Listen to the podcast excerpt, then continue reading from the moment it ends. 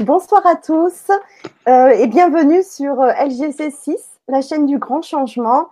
Je suis ravie de vous retrouver euh, ce soir. Je suis Fanny et j'ai le grand plaisir ce soir de recevoir Clotaire Guérin. Bonsoir Clotaire. Bonsoir Fanny, bonsoir à toutes et à tous. Merci de nous, de nous rejoindre pour cette émission qui va concerner les passeurs d'âme. Donc bien sûr, on va aborder des thèmes qui sont difficiles et qui nous touchent beaucoup émotionnellement, puisque on va aborder le thème de la mort et surtout qu'est-ce qui se passe après la mort, quel est le point de vue spirituel que l'on peut aborder et essayer d'explorer tous ensemble ce soir? Les passeurs d'âmes sont des personnes qui, je pense, euh, n'apprennent pas à faire passer des âmes dans les livres, mais qui sont plutôt intuitifs, sensibles et qui sont aussi euh, concernés et dont la mort les touche de près ou de loin à travers leur métier. Et aussi, je pense que dans notre vie, nous sommes tous amenés un jour ou l'autre à perdre un être cher. Et des fois, c'est ces expériences que l'on ressent, car je pense que tout le monde est capable de ressentir la présence d'un proche à ses côtés, qui nous font nous interroger, nous remettre en question et des fois dépasser nos barrières mentales sur Qu'est-ce que la mort? Alors effectivement, ça va être euh, bah, le sujet de ce soir. Ça y est, Clotaire, il est parti. Alors que habituellement, je reprends la parole pour euh, dire bah, bonsoir à, tous parce qu'il y en a plein qui nous rejoignent sur le chat et c'est génial. Je voulais quand même, avant que tu continues, parce que c'est vrai que c'est un sujet, et j'ai déjà vu, et merci pour ceux qui ont déjà posé les questions sur le forum. C'est vrai qu'il y a des, voilà, c'est vrai que ce sujet-là, est à double, un peu tranchant, on va dire. Il est passionnant, mais il peut faire peur parce qu'effectivement, comme tu le disais très justement, euh, on aborde le sujet aussi de la mort. Et j'ai vu aussi passer pas mal de, questions sur les amérantes, etc. Donc je sais que tu vas nous en parler, que tu vas peut-être nous aider à différencier les différentes âmes que l'on peut rencontrer quand on est en connexion. Et euh, voilà, donc ça va être vraiment un sujet passionnant. Donc je voulais juste aussi euh, vous dire que vous pouvez poser vos questions ou bien peut-être vos témoignages euh, sur le chat euh, YouTube et sur le forum LGC si vous êtes inscrit.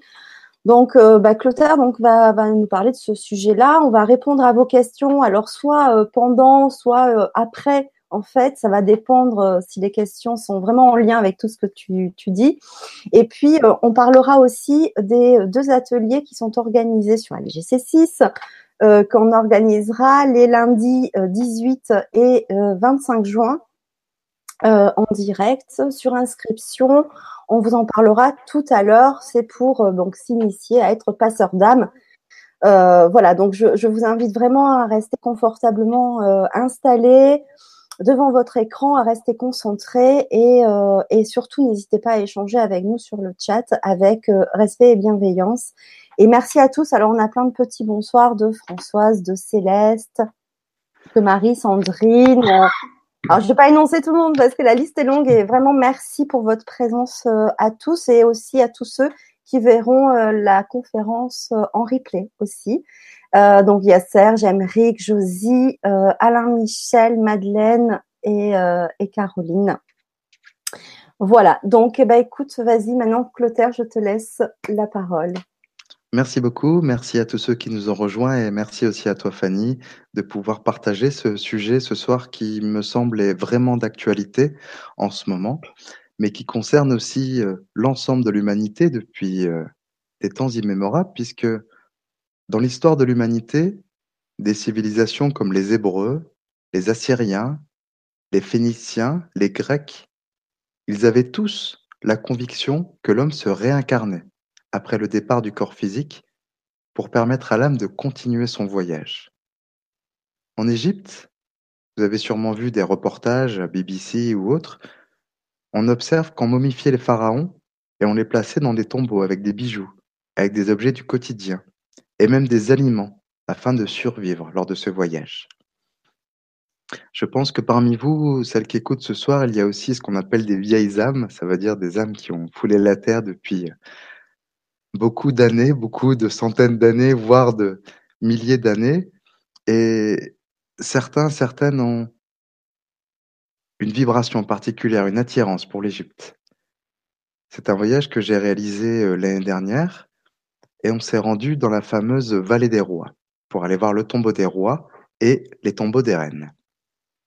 Et on y est allé en touriste et euh, je vais commencer par vous partager cette histoire parce que une des grandes capacités et difficultés du passeur d'âme, c'est que en gros, on est au service 24 heures sur 24 quel que soit l'endroit où on va, quel que soit aussi le chapeau qu'on a. Si on a une casquette de touriste, eh bien, on reste quand même dans son cœur passeur d'âme. Et lorsqu'on a commencé à visiter ces tombeaux, on s'est retrouvé avec une sensation de poids, de torpeur, voire d'écrasement, quelque chose de lourd, une difficulté à respirer. Euh, je sentais beaucoup de froid autour de moi. Alors qu'en Égypte, euh, en décembre, il fait plutôt entre 20 et 25 degrés dehors. Et puis euh, Sophie, donc ma compagne, avait exactement les mêmes ressentis. Elle est passeuse d'âme aussi. Et en regardant autour de moi, j'avais l'impression d'être le seul à avoir ces symptômes. Et il n'y a pas, fallu une dizaine de secondes pour comprendre que nous étions en train d'être collés, on va dire ça pour être gentil, par des âmes errantes, c'est-à-dire des, corps physiques qui se baladaient dans l'astral. C'est ce qu'on appelle des corps astraux. On peut les ressentir comme des corps physiques, mais c'est vraiment spécial puisque ça se colle sur nous. Donc là, en général, euh, c'est sur les épaules, sur le plexus, sur le torse et surtout derrière la nuque. Et donc, nous avons transporté, on va dire, jusqu'à un dernier tombeau qui est un, tombeau très peu connu, mais c'est là où se trouve un frère euh, et une sœur qui étaient enterrés au même endroit. Et c'est une des tombes les plus décorées de la, la vallée. Et nous avons reçu littéralement un soin. Nous sommes tombés en amour euh, devant Isis. Pour ceux qui connaissent la déesse Isis, qui est magnifique avec ses ailes, ses ailes protectrices, ses ailes aussi euh, libératrices et guérisseuses. Et je pense que ça parle aussi à beaucoup de femmes d'entre vous dès qu'on aborde la notion de d'Isis, cette, euh, cette magicienne protectrice. Et on a eu la chance, il y avait personne.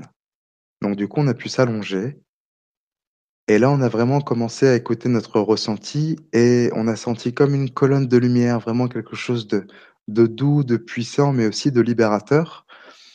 Et en se regardant avec Sophie, on a compris que nous avons juste servi de, relais d'intermédiaire pour pouvoir euh, amener ces âmes qui étaient perdues jusque Isis dans sa représentation. Donc sa colonne énergétique a permis de faire monter ces âmes vers la lumière. Et ça, c'est un passage d'âme. On va y revenir, bien sûr, à travers cette première petite histoire que je vous ai racontée. Mais je pense que chacun chaque médium a sa vision personnelle et complémentaire. Parce que bien sûr, quand on commence à s'y intéresser, on se rend compte que c'est une des grandes énigmes qui durent à travers l'histoire.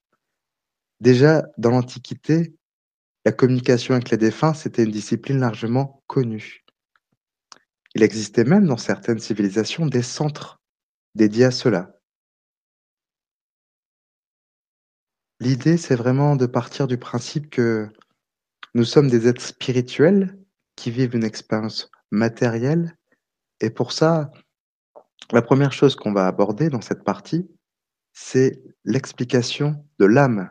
Puisque le thème de cette conférence qu'on partage ensemble, c'est Êtes-vous passeur d'âme? C'est pas évident à expliquer puisque si vous regardez un petit peu dans l'Antiquité, les philosophes, ils sont beaucoup pris la tête sur la définition de l'âme ils étaient tantôt contradictoires, euh, tantôt ils expliquaient que cela dépassait notre entendement. Bon, c'est pas évident de résumer l'âme. On va avoir, donc bien sûr, moi qui suis euh, formateur et, euh, et, qui connais très bien l'énergétique à travers le Reiki, je vais plutôt vous proposer une définition énergétique.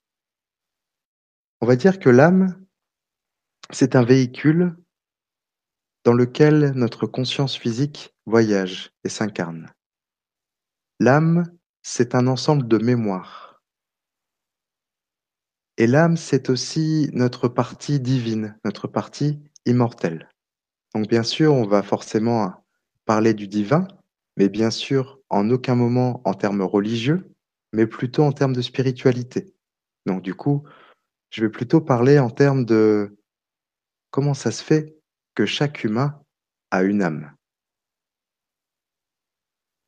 À travers cette notion, on va forcément aborder ce qui est plus grand, plus puissant et, plus majestueux que nous, c'est ce concept de divin qui rend l'âme à la fois mortelle et immortelle. Donc là, on commence à séparer le concept de l'âme. Et surtout, si vous avez des questions, n'hésitez pas à, à, les poser, car Fanny est là aussi pour pouvoir un moment euh, faire des stops. Parce que vraiment, pour bien comprendre la notion de passeur d'âme, je vais passer un petit peu de temps à expliquer les concepts pour pouvoir vraiment ensuite euh, parler plus librement et plus facilement de, de ce voyage. L'âme, elle est à la fois mortelle et immortelle parce que nous sommes des êtres incarnés dans la matière. Donc elle est mortelle, c'est un voyage dans un corps physique. C'est donc un choix d'incarnation que nous faisons. Mais en tant que réalité ultime, c'est-à-dire quand on dépasse la notion de temps et d'espace, elle est éternelle. C'est notre moi supérieur, notre véhicule. Et ce véhicule, nous avons choisi de venir l'expérimenter. Il y a de ça des milliards d'années. J'ai aucune idée d'exactement la date, mais c'est pas grave, c'est pas important. Parce que ce qui est important, c'est beaucoup de thérapeutes, d'énergéticiens et d'hypnothérapeutes euh, racontent cette notion de un jour, l'âme, elle était en sécurité, elle était fondue dans une unité. Elle était intégrée dans une, on va dire, une gigantesque matrice cosmique je vais faire un parallèle avec le film Matrix. Je pense que on est une génération euh, qui a beaucoup entendu parler des frères Wachowski et, et, de Matrix, et du coup, il y a cette notion de, vous vous souvenez, la pilule bleue et la pilule rouge, présentée par Morpheus.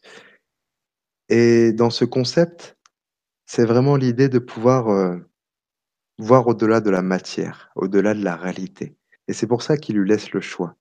Et c'est pour ça qu'aussi, des fois, vous pouvez vous demander, mais comme l'histoire de tout à l'heure, je vous racontais dans le temple, mais comment ça se fait que je suis le seul à ressentir ça? Et comment ça se fait que je suis le seul à avoir des âmes sur moi? Peut-être que parmi vous, c'est le cas et j'aimerais vraiment pouvoir vous éclairer à travers cette Vibra conférence de ce soir. C'est cette notion, mais euh, pourquoi les autres ressentent pas ça alors qu'on est tous la même âme? Eh bien, tout simplement parce que déjà, nous n'avons pas la même sensibilité. Deuxièmement, nous n'avons pas tous fait un choix spirituel. Ça veut dire qu'on peut très bien vivre dans la matière sans avoir conscience de la spiritualité. Deuxième chose, et il n'y a aucun souci là-dessus. Et la troisième chose, c'est que nous ne sommes pas tous des passeurs d'âme. Je pense que ce serait un petit peu erroné de dire que tout le monde est passeur d'âme aujourd'hui. Je pense que ça concerne vraiment euh, des conditions particulières. Quand je dis des conditions, je ne mettrai jamais euh, euh, un humain en disant il faut ça ou ça ou ça. C'est plutôt un savoir-être et un savoir-faire. C'est plutôt ça, cette notion de passeur d'âme. Donc on va en, discuter, on va l'aborder, mais revenons un petit peu sur cette, sur cette notion d'unité avec le divin. Et à un moment, l'histoire nous raconte que l'âme, elle s'est détachée du tout, comme une sorte de déchirure, l'impression de se réveiller brusquement et de se retrouver dans un espace totalement inconnu. Sans s'y être préparé, l'âme s'est retrouvée en dehors de la matrice, faisant pour la première fois l'expérience d'elle-même, c'est-à-dire dans une conscience personnifiée, autrement dit dans un corps physique. C'est ce qu'on appelle la blessure de séparation. Alors dans les thérapies, notamment euh, euh, ceux qui sont en couple aussi, peuvent revivre cette blessure. Vous savez, cette blessure de séparation, d'abandon, et l'idée, c'est vraiment de guérir et puis il y en a peut-être parmi vous qui ont ce sentiment de nostalgie. Comme si, euh, on avait un fil d'Ariane invisible qui nous conduisait et on sait qu'il y a quelque chose au-delà et on aspire à y retrouver. Ça vous est déjà arrivé? Je ne sais pas si Fanny, toi, tu as l'air d'acquiescer et de dire oui, c'est particulier, absolument. Mmh. ce sentiment de de retrouver l'unité, de de pouvoir aller au-delà de, de, nos expériences matérielles qui sont franchement euh, difficiles à vivre, qui sont parfois insupportables, ouais. qui mmh. aussi des fois peuvent nous pousser à travers nos pulsions à vouloir quitter notre corps physique. Et pourtant, si nous choisissons de venir expérimenter sur Terre, c'est que ça en vaut la peine et que nous sommes aussi des serviteurs en tant que passeurs d'âme pour être au service de ce que je vais appeler des frères et sœurs de lumière. Puisque si vous avez bien suivi la petite histoire de tout à l'heure, nous venons d'une même matrice originelle, donc quelque part nous venons d'une même essence, d'une même structure. Donc quelque part, c'est nos frères et sœurs de lumière. Et donc c'est une magnifique occasion de, de rendre service à la fois à ces âmes perdues, mais aussi à la terre. Ça veut dire que chaque individu, chaque âme possède une empreinte énergétique qui lui est propre. C'est ce qu'on appelle une empreinte énergétique. Pour la petite histoire, pas plus tard que tout à l'heure, j'ai une dame qui m'appelle pour une consultation et elle était complètement perdue, elle n'était pas bien. Et c'est son mari qui était parti depuis dix ans qui lui causait du chagrin. Et avec son nom et son prénom, on se connecte à son âme, à sa vibration et on peut avoir des informations. Et il est venu lui rendre visite pour lui délivrer des informations. Donc, d'abord, comme c'est une âme qu'elle a connue, ils ont des souvenirs communs. Donc c'est comme ça qu'on reconnaît aussi une âme, et ça, ça va être important de pouvoir faire la différence. Je vous expliquerai dans une deuxième partie la différence entre âme perdue, âme errante, âme bloquée, mais aussi entité, entité bienveillante, entité malveillante. Tout ça, on l'aborde plus en détail dans la formation, et si on va le survoler pour éviter les amalgames. Comment reconnaître une âme? Bah, Par exemple, la dame qui est venue, qui m'a appelé tout à l'heure, j'ai commencé à dire, mais je vois votre mari, il conduisait, il conduisait beaucoup. Elle me dit, bah oui, il était euh, directeur commercial. Je dis, ah oui, donc il bougeait beaucoup. D'un coup, je vois un jardin. Et euh, je dis, mais il y avait une, une grange attelée au jardin. Elle me dit, oui, tout à fait. Et je commence à lui parler de sa façon d'être. Donc les défunts conservent leur personnalité. Ça, c'est vraiment important. Et ensuite, euh, je vois quelque chose de jaune qui ressemble à un forsythia. Je dis, mais je ne sais pas si c'est du passé ou du présent, mais il y a quelque chose avec le forsythia. Elle me dit, bah oui, euh, je l'ai enlevé l'année dernière. Et là, je ressens une émotion de, un peu de mécontentement. Et je dis, ah, bah, je crois qu'il est pas content. Elle m'a dit, bah oui, je sais, mais j'arrivais plus à m'en occuper. Et en fait, c'est ça, communiquer avec les âmes disparus. Donc, je voudrais vraiment rassurer les personnes parce que je sais que ce sujet n'est pas évident à aborder. Sachez que communiquer avec nos proches disparus euh, peut être léger, agréable, mais souvent porteur de sens. Et bien souvent, ce sont des messages d'amour qui nous sont délivrés. Et c'est vraiment important de le comprendre parce que toutes les âmes sont différentes, mais en général, nos proches disparus, ce qui dure, c'est le lien d'amour et c'est ça qui se conserve au-delà de, la, la fin de notre corps physique. Donc notre âme, elle va s'exprimer de façon individuelle, mais tout en étant du, au sens du collectif. Et l'humanité, elle forme un tout indivisé. C'est un petit peu comme euh, un deuxième film, vous avez remarqué, j'aime beaucoup les films d'action, donc là je vais vous parler d'X-Men avec le cérébro. Et oui, mais en même temps, ça, reprend des principes euh, complètement euh, dans le mouvement en ce moment. Enfin, Et puis c'est très réaliste le cérébro. pour vous donner un parallèle, peut-être que c'est déjà arrivé aux personnes qui sont hypersensibles ou aux empathes qui nous écoutent, c'est de pouvoir ressentir son enfant, son compagnon, sa compagne à distance, qui va pas bien ou qui vit une nouvelle difficile ou à qui est arrivé quelque chose à distance. Sans même avoir l'information. Donc, ni de coup de téléphone, rien du tout, c'est une intuition, c'est une sensation. Il se peut même que les passeurs d'âme, qui sont en général vraiment bien connectés à l'humanité, peuvent aussi sentir des personnes qui sont sur le point de partir. C'est le cas dans des, métiers aussi euh, euh, très liés autour de la dévotion, comme les, auxiliaires de vie, euh, les personnes dans les maisons de retraite, euh, les aides sociales, même les personnes qui viennent tous les jours pour faire du ménage chez, chez un euh, de leurs clients, par exemple, eh bien, c'est pas une question professionnelle. Vraiment, il faut sortir déjà de ce, de ce carcan. Un passeur d'âme est un passeur d'âme parce qu'il est lui. C'est une personnalité. Donc, ce qui est important, c'est de comprendre que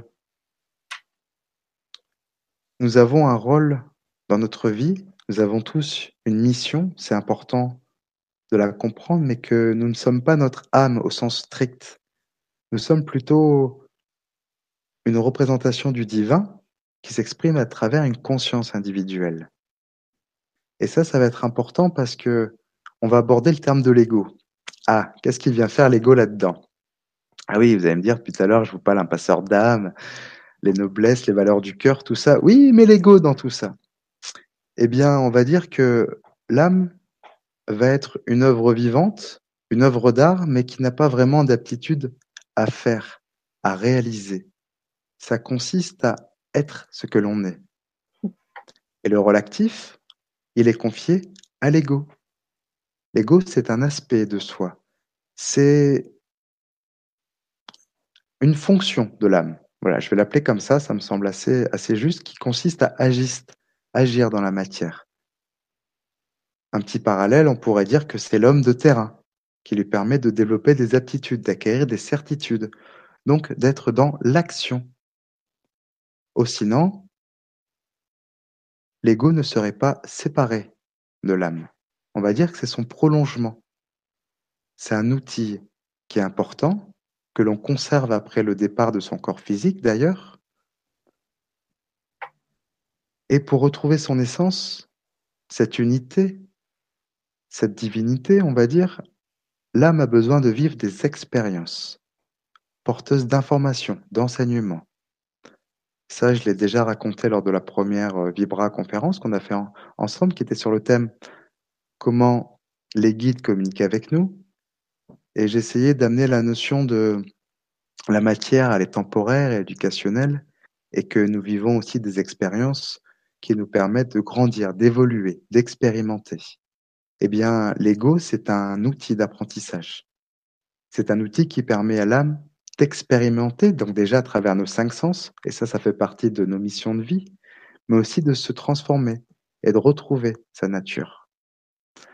Et là où c'est vraiment pas évident à comprendre, c'est que si nous sommes une âme incarnée avec un ego, et si nous sommes tous issus de la source, pourquoi alors y aurait-il un problème à rejoindre la source ou retourner dans la lumière après le départ du corps physique?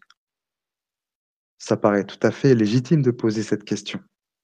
Si la vie est tellement bien faite et si tout est amour, pourquoi est-ce qu'on peut rencontrer des difficultés, des blocages? Autrement dit, pourquoi est-ce que notre âme, qui est un véhicule immortel, peut être bloquée? Je vais tenter d'y répondre à travers une approche qui va être vraiment philosophique et énergétique. La mort, en le décomposant, on va le transformer en deux mots, l'âme or. D'un point de vue spirituel, ça permet de comprendre que c'est l'âme qui est hors du corps, dans un endroit, alors on va appeler ça l'astral. L'astral, c'est le double éthérique. C'est un plan intermédiaire. Et monter dans la lumière, on entend souvent cette expression, qu'est-ce que c'est un passeur d'âme? C'est une personne qui aide une âme à monter dans la lumière. Eh bien, un passeur d'âme, il aide à passer d'un niveau à l'autre d'une dimension basse à une dimension élevée. Mais des fois, par les attachements au plan terrestre, par des émotions non résolues, eh bien, nos proches peuvent avoir besoin d'aide, besoin de l'intermédiaire d'un médium. Et le médium, ça porte bien son nom. Le médium est une personne qui est au milieu et qui sert de relais intermédiaire. Et les médiums sont souvent des passeurs d'âme, les passeurs d'âme ne sont pas forcément des médiums, c'est-à-dire qu'ils n'ont pas forcément conscience de leur rôle, mais des fois, ils peuvent se retrouver à subir, subir entre guillemets, c'est-à-dire euh, être euh, accaparé par une âme, être envahi, être intrusé. Ça, c'est tout à fait possible. Et j'imagine que beaucoup d'entre vous se posent des questions là-dessus. Et justement, ce qui est important, c'est de pouvoir, euh, dans tout ça, utiliser une faculté spirituelle qui est le discernement. Parce que souvent, on a tendance à tout mélanger. Entre une entité parasite, entre un esprit frappeur, tout ça. Alors comment on fait pour faire le tri? Déjà, ce qui est important, c'est de nourrir sa connaissance. Donc je vais vous recommander d'aller lire Alan Kardec. Alan Kardec, vous le connaissez sûrement, c'est un très grand spirit, j'en parle souvent parce que pour moi c'est vraiment une référence puisque c'est un scientifique à la base. Et j'aime beaucoup les scientifiques parce qu'ils ont une approche cartésienne et rigoureuse, mais surtout ils ont vérifié et expérimenté. Donc il a écrit euh, le livre des esprits. Et dans ce livre, il relate dix catégories d'esprits qui se servent d'une seule chose, c'est de la peur que nous émettons.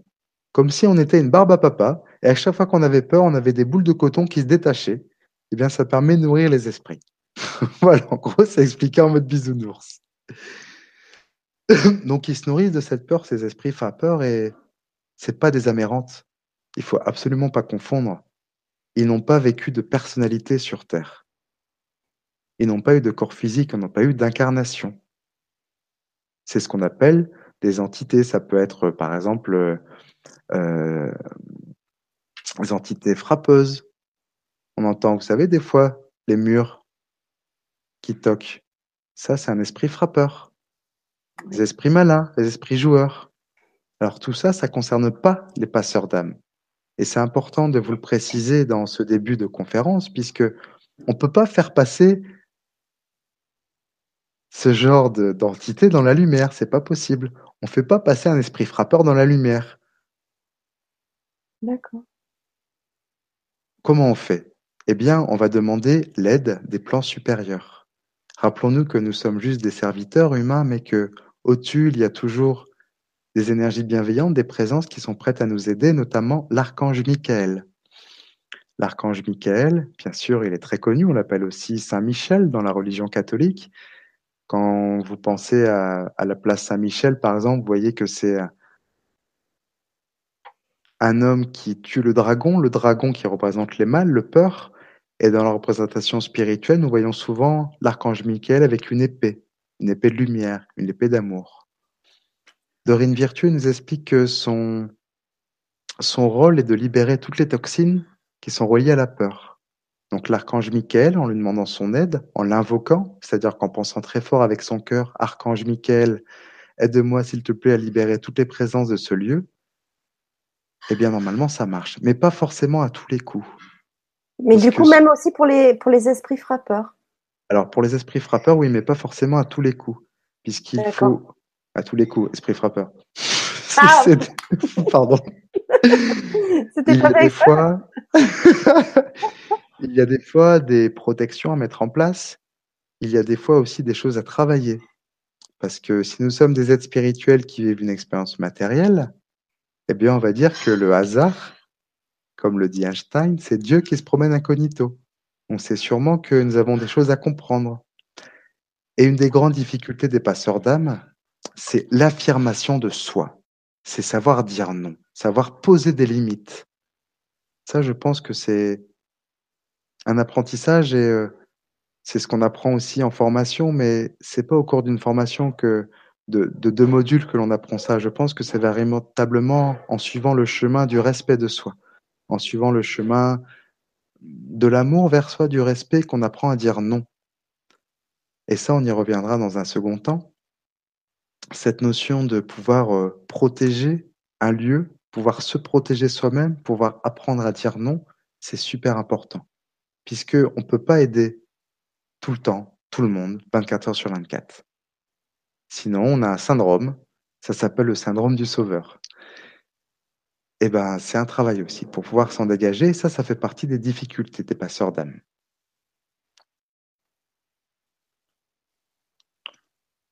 Est-ce que tout est clair pour vous pour l'instant? Écoute, pour moi c'est clair et je pense que bah, pour les personnes sur le chat aussi, parce que ça commence à, réagir. Il y a euh, euh, Sophie qui nous dit qu'Alan Kardec, ben, elle connaît, mais que le livre des esprits est, pour elle très dur à lire. C'est vrai qu'il n'est pas évident. Il faut le décortiquer, voire le relire plusieurs fois.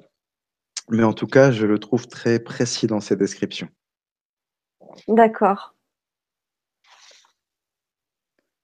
Voilà. D'autres choses? Euh, écoute, je vais te laisser continuer parce que c'est vrai que ça, réagit pas mal, mais euh, je, pense qu'on va un petit peu avancer pour euh, revenir après sur, sur les questions.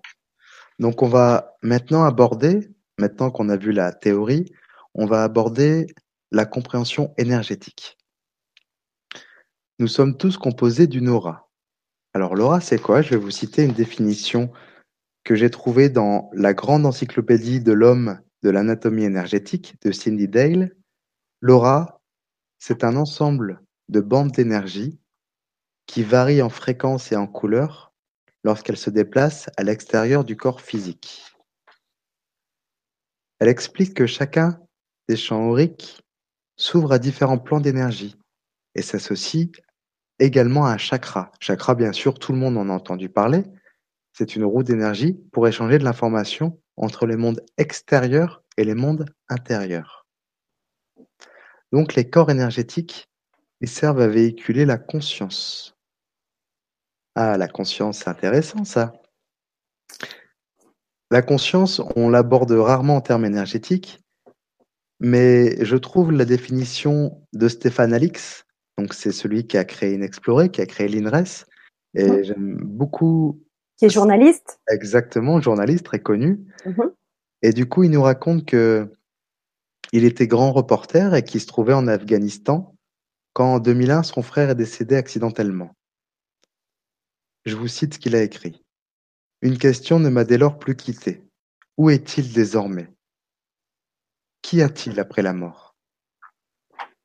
J'ai entrepris une grande enquête qui m'a conduit à interroger des médecins, des chercheurs, mais aussi les sages de différentes traditions. En 2007, j'ai ressenti le besoin de créer l'INRES pour mieux faire connaître les recherches médicales et scientifiques existantes, partager des informations sur ces sujets, faire venir des chercheurs, des conférenciers, histoire de porter un regard méthodique et rigoureux sur ces expériences, souvent mal comprises. Et ça, c'est important. Ça rejoint tout à fait la philosophie d'Alain Kardec. Et ça fait partie aussi de, mes valeurs, de ce que j'ai envie de vous transmettre ce soir. C'est que c'est dur d'expliquer un concept immatériel. C'est pas évident d'aborder l'énergétique, qui est plutôt de l'invisible, en le ramenant à quelque chose de concret. Donc, du coup, lui, va expliquer le lien entre conscience et cerveau de manière très concrète, quand on demande à un cardiologue, selon vous, quelle pourrait être la fonction du cerveau par rapport à la conscience? Ça veut dire qu'il part du principe qu'elles ne sont pas associées, que la conscience ne se trouve pas à l'intérieur. Il dit, je pense que le cerveau joue un rôle de facilitateur. Il nous permet de faire l'expérience de notre conscience éveillée. Mais elle n'est pas produite par lui. Tout comme les millions de sites qu'on trouve sur le web ne sont pas produits par votre ordinateur, mais reçus et transmis par lui. Vous pouvez comparer votre cerveau à une caméra de télévision qui code des images et des sons en informations électromagnétiques qui pourront ensuite être décodées. Donc coder et décoder, c'est ce que fait le cerveau. Pour faire l'expérience de la conscience éveillée, nous avons besoin d'un cerveau en état de marche. Mais lui, il dit, ce cardiologue, que la conscience n'est pas localisée dans le cerveau, que c'est un aspect non local, c'est-à-dire hors de l'espace et du temps. Et c'est à cette conclusion que j'y suis arrivé à partir du contenu des EMI. EMI, expérience de mort imminente. Ça, c'est un autre sujet, on pourra d'ailleurs en parler, mais ce qui est important de comprendre, c'est que déjà, tout le monde ne fait pas l'expérience d'une mort imminente. Ceux qui en font en général relatent la même histoire, cette même notion de tunnel, de tube de lumière, cette même notion de pouvoir être conscient alors que le corps physique est endormi. C'est le cas d'opérations chirurgicales, par exemple, ou de crise cardiaque, et ensuite de réanimation. Donc tout ça, c'est vraiment passionnant à écouter. Et donc on se demande, parce que le but de vous avoir lu tout ça, c'est que reste-t-il après la mort? Eh bien, il nous reste qu'on appelle des corps énergétiques. Le premier, c'est le corps éthérique ou le corps vital. C'est le plus dense.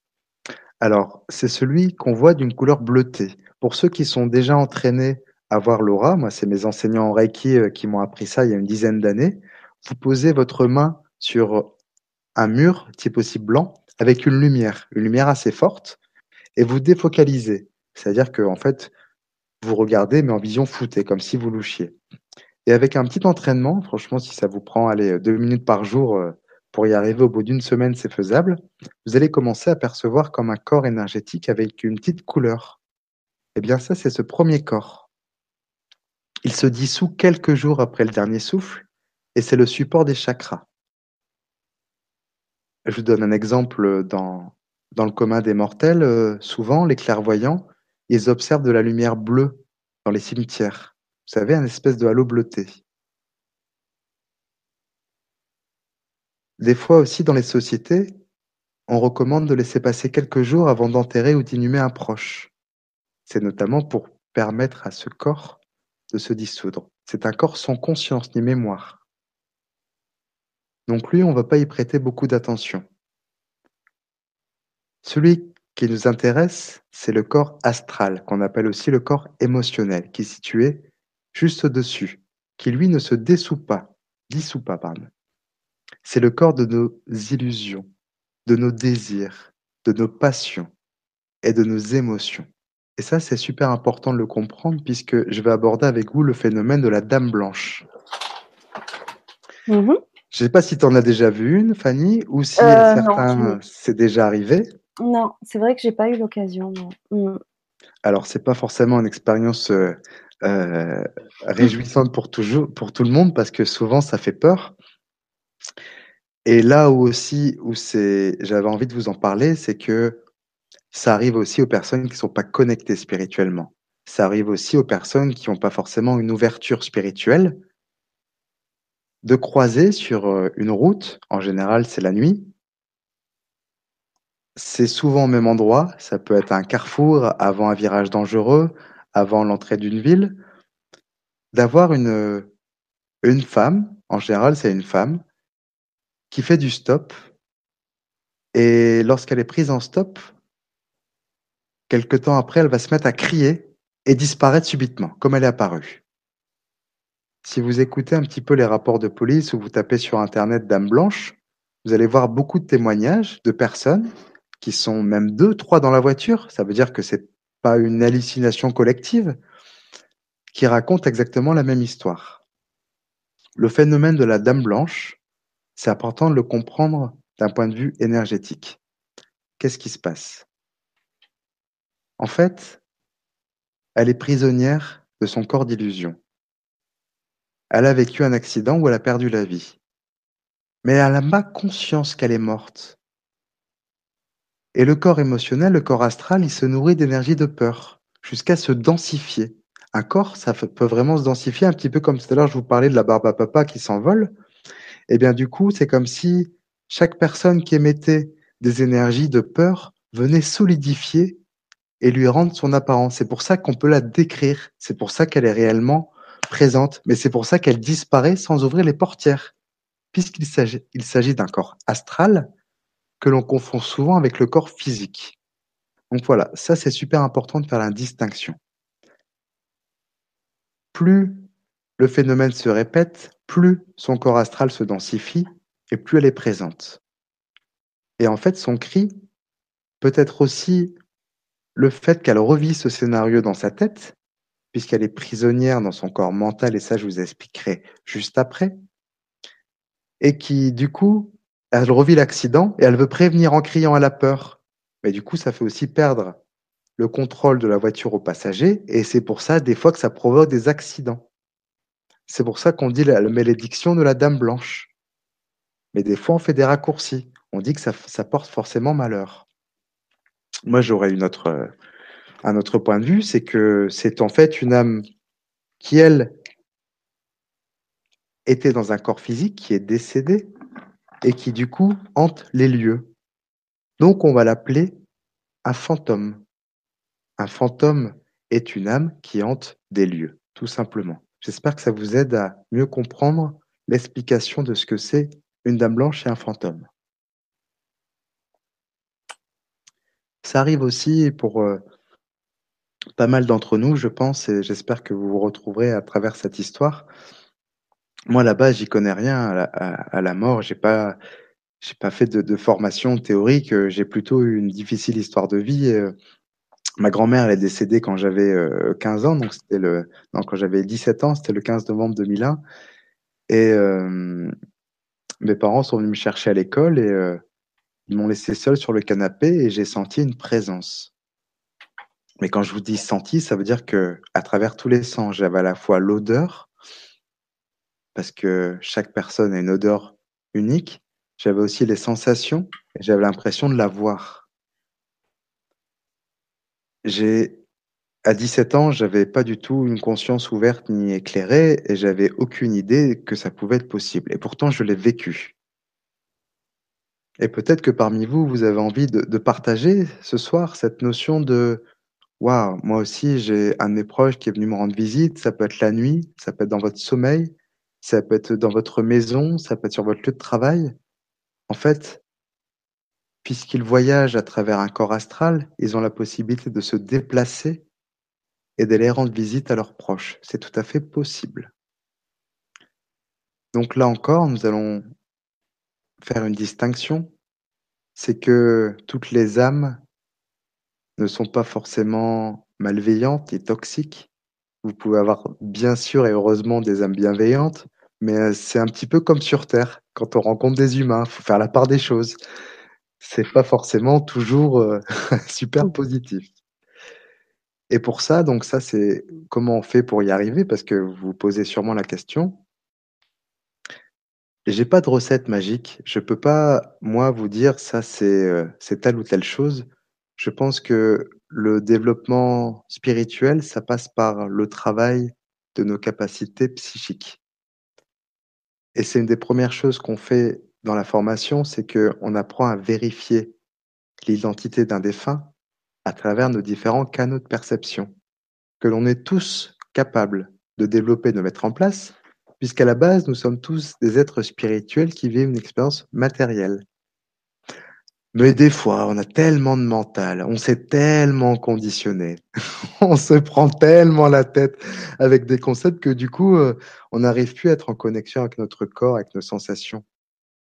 Eh bien du coup, à travers des exercices, donc qui sont tirés de Franz Bardon, pour ceux qui connaissent, il a écrit Le chemin de la véritable initiation magique, mais aussi à travers de, la, de la pratique, parce que le plus important pour former des passeurs d'âme, c'est pas expliquer parce que ça, c'est un concept mental, mais c'est plutôt vérifié en pratique. Comment fait-on pour ressentir un défunt, vérifier son identité et surtout pouvoir euh, l'enlever si jamais ça ne correspond pas, se nettoyer des projections émotionnelles et aussi mettre une, une coque psychique pour soi et son habitat. Parce que, comme je vous l'ai déjà dit, il y a certaines personnes parmi vous qui attire aussi des défunts. Ce sont des cas particuliers et c'est vraiment difficile de, de se sortir de cette situation. Donc du coup, c'est aussi important d'apprendre à dire non, à se protéger. C'est le premier pas vers l'amour. Et ça, je vous l'ai déjà expliqué tout à l'heure. Donc ça, c'était pour le corps astral, qu'on appelle aussi corps émotionnel. Et après la mort, ce qu'il nous reste, c'est aussi le corps mental. Qu'est-ce que c'est le corps mental? C'est l'ensemble de toutes nos pensées et nos croyances qui sont ancrées profondément et qui constituent notre carte du monde, autrement dit, notre perception de la réalité. Nous avons tous un outil, un outil, c'est pas exactement ça, nous avons tous une liberté. Cette liberté, c'est ce qu'on appelle le libre arbitre. Ben, c'est vrai, on est tous libres de croire et de choisir nos convictions on est tous libres de croire ce qui se passe après la mort, notre religion, notre philosophie. Même un athée, il s'est construit une perception du monde en le définissant de telle ou telle façon. Étant donné que, après notre dernier souffle, c'est un ensemble de corps énergétiques qui sont vivants, mon corps émotionnel, corps astral, il y en a d'autres, mais on ne va pas les aborder puisqu'ils n'ont pas d'utilité dans cette vibra. Eh bien, nous gardons aussi notre personnalité, nos croyances, mais aussi les bagages, ce qu'on appelle les émotions non libérées, qui vont logiquement être coincées dans le corps émotionnel. Et c'est là qu'interviennent les passeurs d'âme.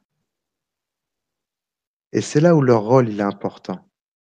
Ils vont aider les êtres désincarnés qui errent sur le plan terrestre et qui peuvent être bloqués à cause de fortes émotions de colère, d'attachement à la matière ou de fort attachement aux êtres vivants, ou qui ont loupé le tunnel de lumière qui s'est présenté un bref instant après leur dernier souffle. Un des premiers livres que j'ai lu de Bernard Werber, après avoir eu les fourmis, ça a été Les Thanatonautes. Tu connais, Fanny, tu as entendu parler? Non. De nom, je ne l'ai pas lu, oui. C'est vraiment très intéressant. C'est un groupe d'explorateurs qui se réunit pour aller faire des sorties astrales et qui sont reliés à travers ce qu'on appelle la corde d'argent. La corde d'argent, on fait tous des voyages astraux, mais ce qui nous permet de revenir dans le corps, c'est que nous sommes reliés à la, corde d'argent.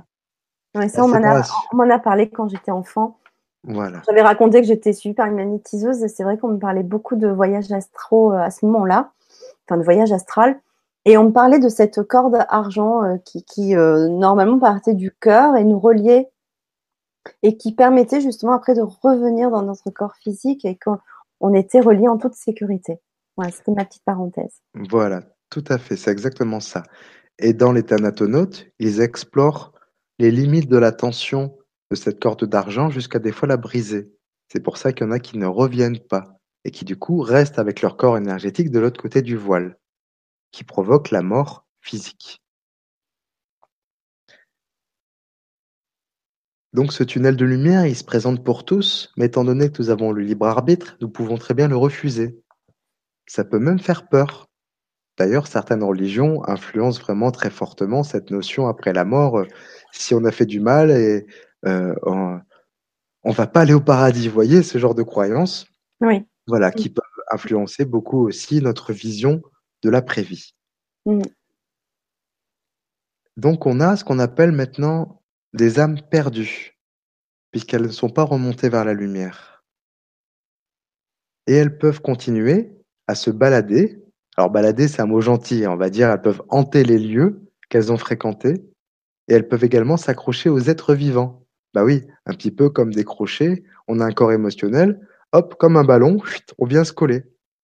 Et c'est là où ça peut provoquer des problèmes. Il y a quelques années, on m'a appelé pour une, euh, c'est une coach qui m'a appelé, qui venait de refaire, euh, euh, qui avait acheté une maison, elle avait transformé le, sous-sol en cabinet. Une coach, mettez-vous un petit peu à sa place. C'est une personne qui aide les gens à aller bien, à remonter le taux vibratoire, à se prendre en main. Et elle n'arrivait pas, et elle galérait. Et du coup, elle était venue me voir à une conférence sur Toulon, et puis euh, elle m'a appelé. Et quand je suis arrivé chez elle, j'ai senti qu'il y avait une présence et je commence à mesurer le taux vibratoire. Elle, elle dit, je comprends pas. Je fais le maximum. Je les nettoie, mes clients, tout ça, mais j'arrive pas à faire remonter leur taux vibratoire. Donc, je commence à mesurer, donc avec un pendule sur ce qu'on appelle l'échelle de Bovis. Et euh, j'étais allé à 8000, 8005. Je me dis, oh, bah, il y a quelque chose qui va pas là. Il doit y avoir quelque chose qui prend l'énergie. Et donc, ce que je fais, c'est que très simplement, puisque c'est une âme errante, je parle comme si elle était vivante. Donc je parle à voix haute. Franchement, c'est pas plus compliqué que ça. Je dis bonjour, s'il y a quelqu'un dans la pièce, est-ce que vous auriez la gentillesse de vous manifester pour pouvoir échanger, s'il vous plaît? Et puis euh, ensuite, il faut écouter ses sens. Donc, on en développe plusieurs. Moi, par exemple, j'ai pas mal travaillé la clairaudience, c'est le fait d'entendre, mais aussi la clairvoyance, c'est le fait de voir des images. Donc, les défunts, moi, je les vois et je les entends. Et d'un coup, j'ai une mamie qui commence à se présenter. Une femme, elle est 70, 75 ans. Et elle me dit, mais qu'est-ce que vous faites dans ma cuisine? Oui. Ben oui. Ben oui. Je dis, bah voilà, madame, je suis là parce que je explique l'histoire. Et puis en fait, cette mamie n'avait pas du tout euh, euh, conscience qu'elle était morte. Et puis du coup, mais pour être sûr de vérifier l'information, donc je fais un plan et je commence à dessiner ce qu'elle me montre. Elle me dit, euh, parce que je la voyais se balader dans sa cuisine, et je fais un plan avec euh, bah, le lavabo, l'évier, euh, la plaque, et je le montre à la coach qui me recevait. Je dis, écoute, j'ai une présence. Est-ce que ce plan correspond à la maison avant rénovation? Elle me dit, mais c'est dingue, c'était la cuisine exactement comme ça avant qu'on la démonte et qu'on le transforme en cabinet. J'ai dit, c'est bon, ça colle, c'est juste, on y va. Je vous rappelais tout à l'heure l'importance aussi d'être rigoureux parce que dans le spirituel, on peut partir facilement dans tous les sens et notamment euh, on mm. peut se faire embarquer par l'imagination. Donc, ce qui est important pour tous les passeurs d'âme, c'est vraiment de vérifier les informations. Ça doit être du concret. Ça doit être dans la matière. Et du coup, simplement, euh, en guidant cette femme vers la lumière, donc je l'ai invitée à déjà à comprendre qu'elle ne pouvait pas interagir. Je lui ai dit, allumez le robinet un petit peu. Enfin non, ça marche pas. Donc tout doucement. Donc voilà, faut juste être psychologue, hein, rien de bien compliqué. Que du coup, elle était coincée, que je lui ai demandé si elle voulait rejoindre sa famille, si elle voulait rejoindre ses proches. Et étant donné que nous sommes connectés dans l'univers et que, comme je vous expliquais dans la première partie de cette vibra, que nous sommes issus de la même conscience, eh bien, lorsque cette petite mamie a accepté de rejoindre ses proches, ses proches sont venus la chercher. Donc, ils l'ont emmenée. Et donc, du coup, ça a permis de libérer la pièce. Et on le sent physiquement. Un courant d'air froid, des fois. Une sensation de mieux respirer, d'avoir plus de lumière dans la pièce. Tout ça, ça fait partie vraiment des ressentis. Et pour ceux qui sont sceptiques ou qui ont très peu de ressentis, bien, vous prenez un pendule et vous mesurez à l'échelle de Bovis. Et là, en quelques minutes, on est passé à 11 000. Ah bah, c'est déjà un petit peu mieux. Après, ce qu'il faut faire, c'est nettoyer les lieux. Parce que mine de rien, euh, c'est exactement comme nous. Vous avez remarqué que quand vous allez chez quelqu'un qui va pas bien, toute la pièce, vous avez l'impression qu'elle est plombée. Même quand la personne elle est plus là, hein, c'est facile à ressentir ça. Dans les lieux où les gens vont pas bien, on est plombé. Ça veut bien dire que nous émanons des énergies qui sont le reflet de notre être intérieur. Quelqu'un qui va bien, vous arrivez dans sa maison, vous avez le sourire. C'est normal, parce que c'est une personne qui est bien dans sa peau. Quelqu'un qui est dépressif, qui pète un câble, en étant un peu à l'écoute de votre ressenti, on n'a pas envie d'y rester. Donc c'est important d'apprendre à nettoyer les lieux. Et ça, ça, ça, se fait de différentes manières. Alors moi, j'ai appris avec le Reiki. Donc à l'époque, j'utilisais le Reiki avec des symboles, des colonnes de lumière. Mais après, avec Serge Boudboul, j'ai appris à le faire sans. Donc c'est ce que je vous proposais en formation. C'est super important d'apprendre à nettoyer ces lieux, puisque ça fait partie de notre quotidien. Hein, on y passe, euh, même si on n'y passe pas énormément de temps la journée, c'est quand même notre lieu de vie. Et donc en nettoyant en Reiki et en reprenant la mesure à l'échelle de Bovis, ça commençait à vibrer dans les 21, 22 000. Et à partir de là, on peut considérer qu'un lieu commence à vibrer correctement. Donc voilà, ça c'était une, une expérience? C'était une jolie histoire aussi. Hein. Merci pour ce partage. Là, ce qui est important de partager avec vous ce soir, c'est aussi le côté positif d'être passeur d'âme, tous les bienfaits que l'on apporte mmh. et surtout ce que ça provoque en bénéfice. J'ai vraiment axé cette euh, conférence là-dessus pour qu'on soit vraiment dans une vision positive et importante de pouvoir euh, accomplir, accomplir sa mission de passeur d'âme ou même se former pour être passeur d'âme pour vraiment euh, mmh. avoir du sens de ce que l'on fait. Mmh. Et, avant que tu continues, je voulais juste te dire un petit, un petit, petit commentaire de Madeleine, parce que c'est mignon aussi. Euh, j'avais demandé à ma grand-mère, avant sa mort, de me donner une preuve de son existence dans l'au-delà. Je l'ai vue trois jours après sa mort, puis trois semaines après, elle a déposé un mouchoir rouge de Cholet elle était originaire de Cholet, dans un panier où je mettais mon tricot en cours, car elle tricotait le soir. Hmm. Merci Madeleine pour ce partage. Merci pour ce partage, c'est chouette. N'hésitez pas à partager tous ceux qui ont envie de raconter leurs histoires, parce que c'est vrai que des fois, notre famille, notre entourage, nos proches ne sont pas forcément à l'écoute ou vont au contraire nous, nous juger et nous mettre une étiquette de, comme on dit, de gens perchés. Hein. Alors que c'est pas du tout le cas. On vous rassure, avec Fanny, on, vous comprend et, on sait que c'est pas évident de raconter ce genre d'histoire. Donc profitez-en pour euh, partager ce soir. Et juste encore euh, Bonheur Lumière qui dit Moi j'ai vécu une présence d'une âme qui allumait ma lampe de chevet à répétition pendant la nuit. Quand j'ai demandé euh, à l'aide de l'aide de Michael pour l'aider à passer dans la lumière, tout s'est arrêté. Euh, voilà, la personne que j'ai aidée à passer dans la lumière, elle avait eu un rite funéraire très très court, comme si elle ne savait pas qu'elle était morte. Voilà, donc ça c'est bien, bravo, parce que déjà vous avez osé demander de l'aide. Mm. Ce qui est important, c'est de ne pas succomber à la peur. Dans ces moments-là, lorsqu'on succombe à la peur, on n'est plus capable de faire quoi que ce soit. Et ensuite, c'est super dur de demander de l'aide parce que pour demander de l'aide, on a besoin aussi d'élever son taux vibratoire. Donc déjà, donc c'est bien. Et ensuite, vous avez remarqué que c'était une âme errante qui attirait votre attention et qui avait besoin d'un relais humain, tout simplement. Mmh. Pour en revenir au cœur de cette vibra, donc, quand je vous parlais du corps mental, quand je vous parlais de cette petite mamie qui était restée coincée dans sa cuisine, c'est parce qu'il y a bien le corps des illusions qui persiste.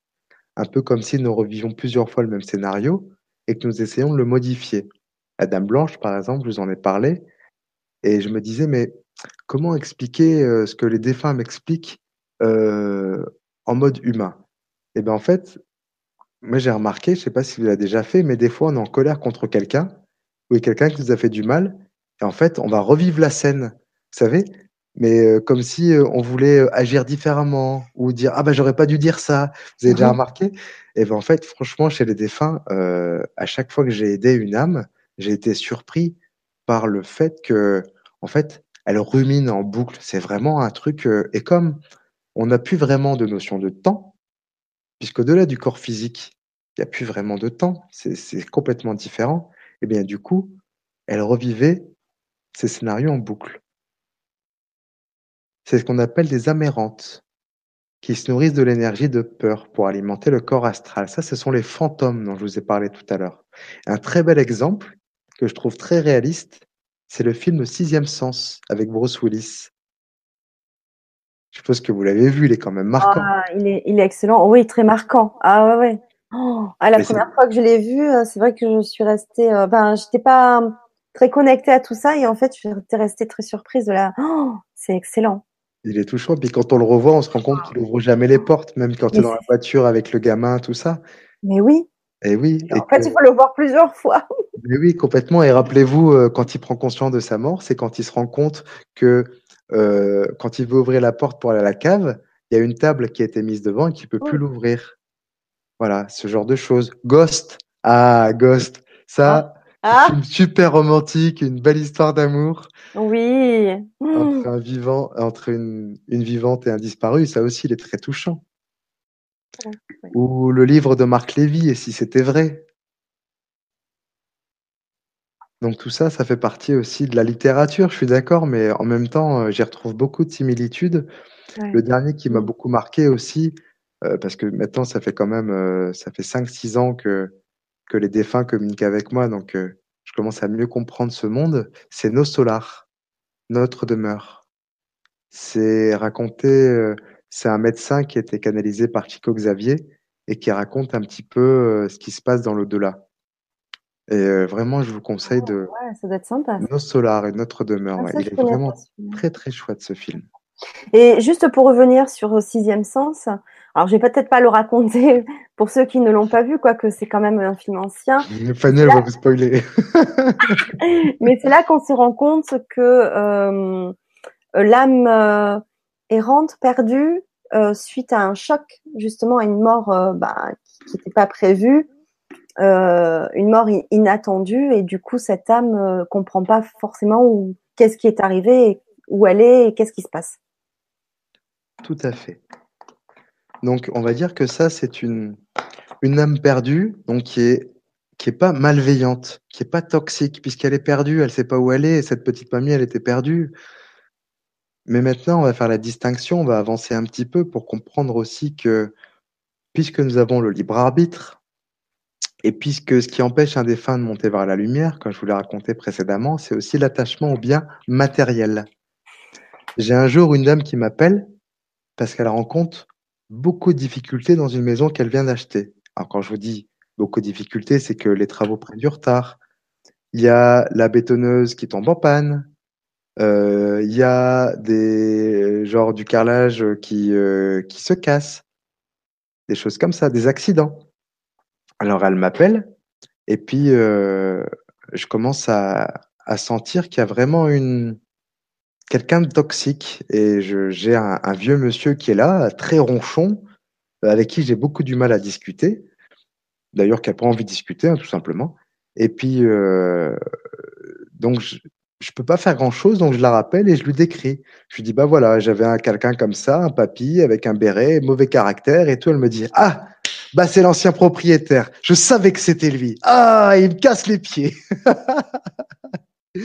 et en fait, effectivement, là, c'est ce qu'on appelle donc euh, un fantôme qui est dans une maison. Et comme il est dans une maison, on va appeler ça une maison hantée, tout simplement. Donc j'espère vous avoir rassuré sur ce concept, tout simplement quelqu'un qui souhaite et qui refuse de partir. Dans ces cas-là, euh, vous pouvez beau être gentil et demander, supplier, tout ça. Alors peut-être qu'il y en a qui arrivent, mais moi j'ai pas réussi à le faire monter vers la lumière, puisqu'il a le libre arbitre, il n'avait pas envie de partir. Ah oui, on peut pas les forcer. On peut pas les forcer. S'ils n'ont pas envie, euh, c'est c'est rédhibitoire. Voilà. Donc dans ces cas-là, heureusement qu'il existe des, de l'aide de là-haut, c'est qu'on va faire ce qu'on appelle un dégagement d'âme. Puisque l'âme, sa présence n'est plus désirée, mais puisqu'elle refuse de partir, eh bien, si cela est juste, bien sûr, puisqu'on ne le fait pas pour notre propre volonté, on le fait parce que ça a un réel sens, on va demander notamment à l'archange Michael, mais on peut aussi demander à Saint Germain, de pouvoir emmener l'âme dans un endroit de l'astral où son choix sera respecté, mais qu'elle ne dérangera plus la propriétaire. Voilà, c'est ça un dégagement. Donc du coup, emmené par l'ange Michael, je ne sais pas où exactement, mais c'est dans une des couches de l'astral, puisque cette âme refuse de monter vers la lumière. Et ensuite, super important, vérification du travail par le concret eh bien, les travaux sont remis en route et il n'y a plus de problème. Elle se sentait mieux dans cette maison. Voilà comment on vérifie qu'une âme est soit montée vers la lumière ou soit partie. Elle a été libérée. Des fois aussi, des âmes, donc là je vous ai parlé d'un propriétaire euh, récalcitrant qui ne voulait pas quitter sa, propriété, mais des fois aussi, comme je vous le disais, il y a des personnes qui ont des bagages émotionnels qui n'ont pas pu décharger, ou un message à transmettre à un des membres de leur famille. Mais des fois, des non-dits, des secrets de famille, vous savez, des choses un petit peu lourdes hein, qu'on rencontre dans, pas mal de familles. Et puis, euh, pour illustrer cette théorie, je vais vous raconter l'histoire de quelqu'un que j'ai initié au Reiki, en plus quelqu'un à qui je me suis euh, tout de suite bien entendu parce que je l'ai rencontré ailleurs et en fait c'est quelqu'un qui est allé au même lycée que moi à Lille. Donc en fait, on avait vraiment un passé commun et il se trouve que c'était une, euh, une sœur d'âme, quoi. C'était vraiment quelqu'un que j'avais connu dans une vie antérieure, donc on était, euh, sans se connaître, on était vraiment proches. Et puis, je l'ai initié au Reiki et pendant l'initiation Reiki, je sens des yeux qui me regardent, mais des yeux bienveillants. Alors, euh, je m'y attarde pas trop, mais quand même, je me dis c'est bizarre, je lui en parle. Je me dis, écoute, est-ce que tu as quelqu'un de ta famille qui avait les yeux bleus? Elle me dit non, personne. J'ai dit écoute, moi j'ai un visage et je lui décris le visage. Elle me dit oh, c'est le père de mon ex-compagnon. Je dis bah qu'est-ce qu'il fait là? Elle dit ben il est il est décédé le jour où on s'est séparés. J'ai dit bah oui mais bon euh, je comprends pas. Elle dit bah moi non plus je comprends pas moi. Et je dis mais euh, je lui dis mais je peux pas l'inventer puisque cet homme, je l'ai jamais vu et que son visage, je le décris. Et si je te raconte un peu sa vie, tu arriverais à le comprendre? Elle me dit oui. Donc je me reconnecte à, à cet homme et, et, là, on commence à comprendre toute l'histoire de sa vie. En fait, il y avait un secret de famille. Donc c'était un, un, enfant qui était né hors mariage et euh, ça n'avait jamais été reconnu. Et aujourd'hui, cet enfant qui est devenu un homme a un cancer. Il est atteint d'un cancer parce que justement, il y avait un secret de famille qu'il avait caché. Et comme les défunts continuent à exister dans l'au-delà et que c'est lui qui était responsable, il est intervenu pour pouvoir transmettre son message à son fils et à révéler des secrets de famille. Et là, on a fait un truc, franchement, il y a intérêt à avoir vachement de foi pour faire ça parce que du coup, il nous a transmis des lettres donc moi, j'ai servi de relais messager et elle a écrit des lettres à deux ou trois membres de la famille de son ex-compagnon, hein, avec qui elle était en froid. Et elle les a envoyés. Et je vous dis pas le stress. heureusement qu'on se connaissait, heureusement qu'on était en confiance, parce que pour faire ce genre d'acte, parce qu'entre parenthèses, elle est médecin, elle est angiologue. Donc vous voyez un petit peu euh, d'un point de vue d'un médecin ce que ça représente euh, surtout. Euh, en termes de crédibilité. Et on n'a pas eu de suite, on n'a pas eu de nouvelles, forcément. Mais en tout cas. le travail a été fait. Enfin, le, rôle de messager a été fait. C'est passé par elle parce qu'elle était bah, du coup certainement ouverte, en plus avec quelqu'un comme toi qui pouvait aussi l'accompagner. mais voilà, après, tout le reste, la suite n'appartient aussi que à ceux qui sont concernés. Mais en tout cas, ça a été fait. Et ça, c'est important. Et c'est important aussi de le transmettre à tous les passeurs d'âme, c'est de ne pas forcément s'attacher au résultat, que si jamais l'âme ne veut pas monter, eh des fois, elle, veut rester pour accompagner ses enfants. Moi, ça m'arrive euh, fréquemment, donc c'est quelque chose à comprendre. J'ai aussi eu le cas d'une femme qui vient me voir, qui avait perdu son mari et donc euh, qui était en attente d'héritage de ses enfants. Avant qu'elle arrive, euh, déjà, je me sentais super énervé. Je comprenais pas pourquoi, parce que je suis plutôt assez, calme au quotidien. Mais là, j'avais des émotions. En plus, elle arrive en retard. Alors là, là, je me suis vraiment énervé parce qu'en fait, j'ai très peu de patience, moi. Et donc, euh, rien, un rien peut, m'énerver, mais là, c'était pas un rien, c'était 30 minutes de retard. enfin, bref. et puis, elle arrive, et puis, euh, donc, elle me montre la photo, je commence à lui parler de sa vie. Et en fait, cet homme qui était décédé, il m'a transmis un testament oral. Et ça, c'était une des premières fois. En gros, il était chasseur et il voulait pas que la carabine soit donnée à ses enfants. Après, il a montré l'image du jardin, parce qu'ils avaient un grand jardin avec une piscine, donc je lui ai décrit son jardin, machin. Il a félicité sa femme parce qu'elle avait mis en place le goutte à goutte. donc voilà, il dit c'est bien, tu te facilites la vie. Après, il a fait passer un message à un de ses fils. Il a voulu lui faire la morale parce que vous savez, c'était le patriarche euh, qui était voilà très. Euh, pour lui, c'était important de filer droit. Alors comme ils allaient toucher un héritage, eh ben il se laissait aller, il travaillait pas en attendant l'héritage. Et qu'est-ce qu'il a fait le père? Il a dit tu lui donneras pas, tu vas le bloquer sur un compte parce que c'est pas dans mes valeurs et que s'il veut de l'argent, il n'y a qu'à travailler. Boum. Ah.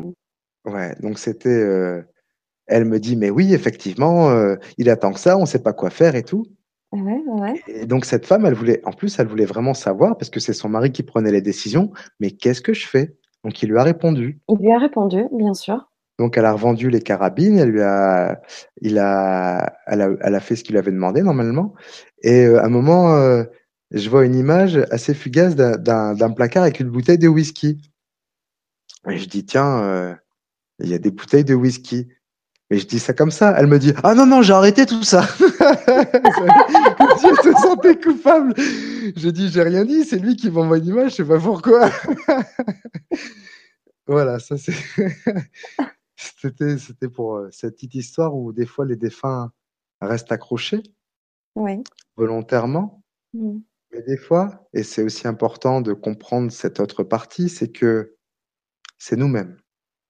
C'est nous qui nous accrochons à nos défunts. On n'a pas envie de les voir partir, on a envie qu'ils restent à nos côtés, c'est normal. Euh, ma mère, elle a appelé ça des griffes émotionnelles, parce que j'avais trop besoin de sa présence. Euh, je vous ai dit au début, euh, moi j'ai pas fait de formation passeur d'âme dans les livres, j'ai appris ça avec le Reiki à travers mon expérience en tant que thérapeute, mais aussi parce que j'ai perdu ma mère très tôt, donc elle est décédée 27 octobre 2002, donc c'était un mois après mes 18 ans. Et euh, c'est grâce à elle que j'en suis arrivé là aujourd'hui. Je pense à en parler euh, à la radio et aider aussi les autres personnes euh, à mieux comprendre ce qui se passe. Mais en tout cas, à l'époque,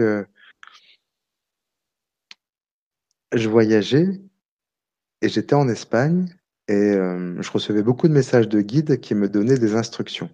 En gros, ils me donnaient des exercices à faire tous les jours. Donc euh, j'avais un rituel assez assez complet. Je faisais euh, je commençais par une séance de rechargement Reiki avec les couleurs à chaque chakra. Ça durait trois quarts d'heure, une heure. Donc je me remplissais énergétiquement. Ensuite, je faisais de la méditation euh, du vide. Donc je devais couper mes pensées. Ensuite, je lisais Archange et Maître Ascensionné Dorine Virtue et je m'entraînais à canaliser les messages jusqu'au jour où ma mère s'est présentée. Et elle m'a expliqué que c'était à moi de l'aider à faire passer son âme. Et franchement, ça a été mon premier passage d'âme et c'est celui qui me restera le plus marquant parce que quand il s'agit de faire passer un de ses proches, c'est vraiment difficile. Mais en plus, ma mère, quoi. Euh, j'étais très clairement fort attaché à elle et j'ai pas envie de la voir partir. Donc là, pour le coup, vraiment, j'assume la responsabilité que c'est moi qui m'accrochais à elle et qui la retenais. En pensant souvent à elle, en lui demandant de l'aide, en lui demandant qu'elle me conseille. Parce que forcément, euh, je savais communiquer avec les morts puisque je l'ai appris sur le, sur, euh, on va dire, sur l'expérience, mais c'est aussi ce que je voulais au fond de moi. C'était une obsession. Hein. Je pense que c'est aussi ce qui m'a mené sur mon chemin de vie, c'est que au début, c'était pas par plaisir, c'était parce que j'avais plus de parents et que je voulais communiquer avec ma mère, que je, je me suis transformé en, en, un travailleur acharné à, à, pratiquer tous les jours pour pouvoir communiquer. Et je pense qu'un jour, ma mère en a eu marre. je, l'interprète comme ça, mais elle m'a donné un message, elle m'a dit, bah voilà, mon fils, il est temps que tu deviennes grand, que tu deviennes un homme. Bon, j'avais 25 ans. Elle m'a dit, euh, écoute, euh, ce qui va être important, c'est que tu puisses délivrer de ce fardeau et comprendre que je serai toujours dans ton cœur, mais que maintenant, il faut aussi me laisser que poursuivre mon chemin. Elle m'a expliqué que tant que je la retenais, elle restait auprès de moi, mais si j'étais prêt à la laisser partir, elle pouvait continuer son chemin parce que ma mère n'était pas mon guide complémentaire. Et ça, j'ai mis du temps à le comprendre parce que des fois, je me rencontre à travers des, consultations, beaucoup de gens sont persuadés que leur proche est un guide complémentaire. Et c'est pas forcément le cas, ça se vérifie. Oui, oui parce que justement, même si euh, euh, un, proche euh, ben, comme ta maman part euh, suivre après bah, son, la suite de son chemin, justement, tu disais que tu la retenais parce que tu lui demandais de l'aide, mais du coup, est-ce qu'une fois qu'ils sont partis vers d'autres aventures, entre guillemets, est-ce que on ne peut plus à ce moment-là demander de ah, d'avoir des réponses, par ah, exemple, tu vois C'est complètement différent. D'accord. Je pense, c'est mon point de vue personnel, que c'est important de faire la différence entre un défunt qu'on retient parce qu'il nous manque, parce que c'est notre référent et parce que on, on est triste par son départ, et un défunt qui est passé vers la lumière, pour qui on a fait le travail de deuil, pour qui on est dans l'amour et à qui on a besoin de l'aide parce que on le considère comme une personne sage et référente qui, qui va être à même de nous guider. Voilà, c'est pas la même chose, c'est pas les mêmes intentions. D'accord. Alors, euh, juste euh, un petit point, parce que ben, ça fait déjà pas mal de temps qu'on est en train de parler. Il est bientôt 10 heures. Euh, c'est vrai que le sujet est très passionnant et, et assez long. je voulais savoir si tu en étais, si tu avais encore beaucoup de choses à nous dire, parce que il y a aussi pas mal de questions qui qui sont bah, qui arrivent, hein, qui sont qui sont là, qui sont en latente. Euh, et, voilà, donc je voulais savoir avec toi si. Alors, je peux prendre encore cinq minutes pour Allez, une super. importante et ensuite on passe aux questions. Oui. Ok, ça te va? C'est parfait. Donc, quand je vous disais que des fois un défunt n'est pas monté vers la lumière, euh, un jour je me suis rendu chez Brigitte qui souhaitait être initiée au niveau 2 et je suis arrivé chez elle. Et puis, euh, à un moment, je sens un courant d'air passer. Je dis, tiens, c'est bizarre. Je regarde les portes. Les portes étaient fermées. Puis je m'assois et puis je sens une présence, mais je, les ressens aussi physiquement. Et puis euh, je commence à voir un visage et Brigitte elle dit ah c'est maman t'inquiète pas euh, elle est toujours là elle est à la maison et tout. Je dis euh, ouais ok. Et puis à un moment j'entends un petit café alors je dis à Brigitte, je dis Brigitte, elle m'a proposé un café, c'est normal? Et là Brigitte, elle me dit ah bah tout le temps, dès qu'on avait des invités à la maison, la première chose qu'elle faisait, c'est qu'elle demandait si on voulait un café.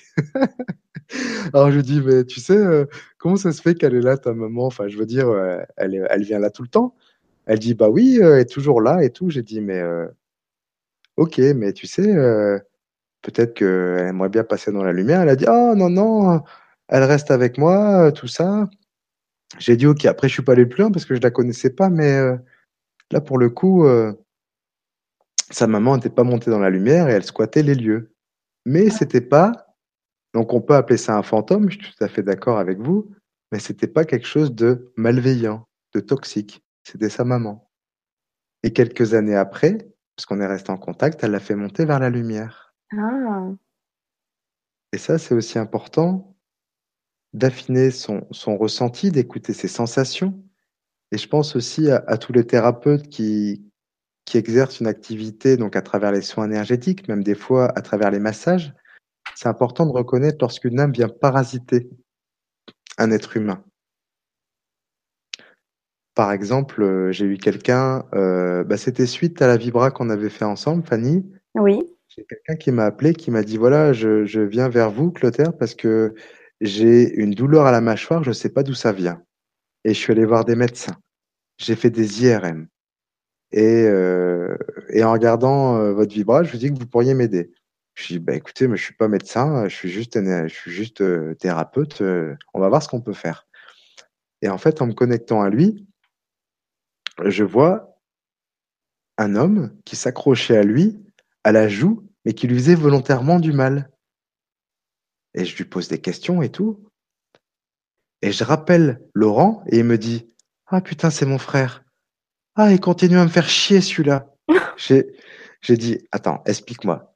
Et en fait, il lui a expliqué que son frère, euh, c'était quelqu'un qui était dans l'ombre, euh, qui, qui l'avait toujours euh, embêté euh, et qui était jaloux et qui, pour faire chier tout le monde, il s'était suicidé. Et donc, du coup, il était bloqué et qu'il parasitait volontairement.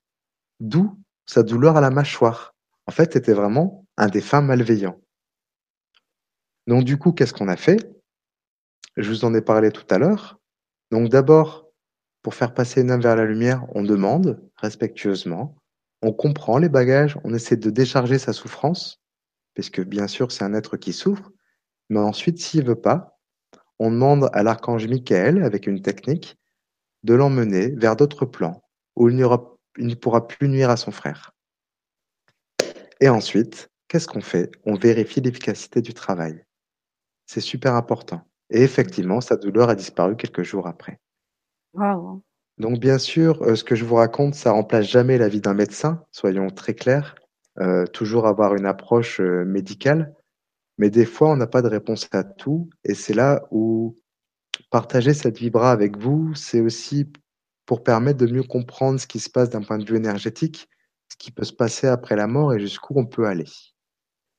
Donc avant de passer aux questions, je vais juste terminer sur euh, les sensations, puisque c'est pas forcément évident d'identifier la présence d'un défunt, donc je vais vous les énumérer. Des fois, même en marchant, mais ça peut être dans un hôpital, chez le médecin, dans un cimetière, pouvez avoir une sensation subite d'angoisse, souvent à la gorge et au plexus. Vous pouvez ressentir un malaise subit, des nausées, des tremblements, avoir une sensation d'anxiété brutale, sans raison apparente. Souvent, ce sont des frissons, une chair de poule, se sentir glacé. Alors ça, je le ressens par exemple, moi, dans des fois des lieux où je vais, pas forcément un château, hein, ça peut être une maison, une pièce inhabitée, d'un coup, j'ai un, j'ai un froid, mais la température de la pièce n'a pas bougé, n'a pas chuté. C'est un froid énergétique. Et là, je sais qu'il y a un défunt. Un guide, c'est une énergie chaude, bienveillante, une énergie protectrice. Un maître ascensionné, ça va être aussi une énergie puissante, bienveillante. Mais un défunt a besoin d'énergie et en général, c'est vraiment le froid qui est caractéristique. Une sensation léger choc ou des fois un dérèglement du rythme cardiaque. Des fois une douleur sourde au niveau du cœur, comme un poids. Un mal de tête soudain, des vertiges. Une sensation de faiblesse inhabituelle. Des fois un trouble de la vision, comme un filtre devant les yeux. Ça, ça arrivé aussi parce que j'ai fait des erreurs de débutant et je me suis fait incorporer par un défunt. Une immense fatigue subite, faiblesse et difficulté à retrouver de l'énergie. Alors ça aussi, ça fait partie des symptômes. Euh, je vous donne un exemple. Des thérapeutes, des personnes qui, viennent en aide à travers des canalisations d'énergie, les magnétiseurs, même les masseurs aussi. Hein. Et du coup, euh, des fois, euh, après avoir massé quelqu'un, vous êtes super fatigué, vous êtes déchargé, vous avez du mal à retrouver de l'énergie. Et des fois, ça perdure plusieurs jours après. Vous avez, vous n'arrivez pas à récupérer. Vous avez l'impression d'être une passoire, d'être un gruyère, comme si toutes vos énergies allaient, mais vous savez pas où. Eh bien, ça, vraiment, euh, j'en mettrais presque ma main à couper. Eh bien, il s'agit en général de la présence d'un défunt qui a délocalisé son corps énergétique, donc qui est venu se greffer autour de vous. Donc ça, c'est important d'apprendre à les enlever, et c'est ce qu'on fait dans le module 2. Euh, apprendre à passer un tamis pour se nettoyer, ça fait partie aussi de l'hygiène spirituelle. Et ça, c'est super important. Difficulté aussi à s'exprimer ou à se concentrer, ou envie de sommeil brutal et intense au milieu de la journée. Eh bien ça, ça fait partie de l'ensemble des symptômes. Vous n'êtes pas obligé de tous les avoir, mais en général, c'est ce qui montre la présence d'un défunt. Alors pas forcément malveillant, pas forcément bienveillant, c'est pas évident à faire la part des choses puisque tous ont besoin d'énergie pour se nourrir. Rappelez-vous le principe des corps émotionnels expliqué en début de cette vibra. Donc c'est pour ça que ce qui est important, et, j'encourage tout le monde à, faire de même, c'est de développer ses sens, ses cinq sens.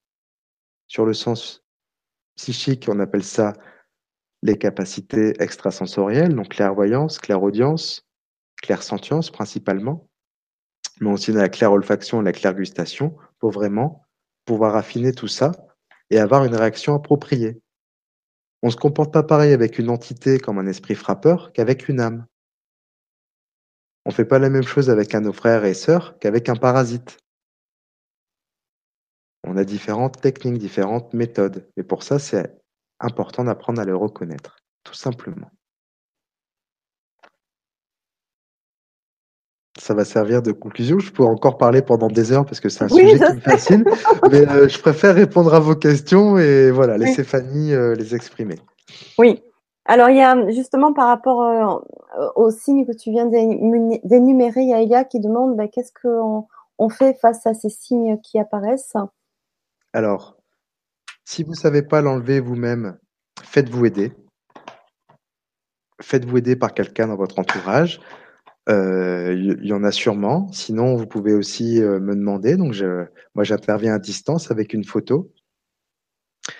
Ce qui est important de comprendre, c'est qu'en général, ce sont des personnes qui sont décédées, qui ont besoin d'aide, mais peut-être qu'aussi ça se situe dans votre lieu.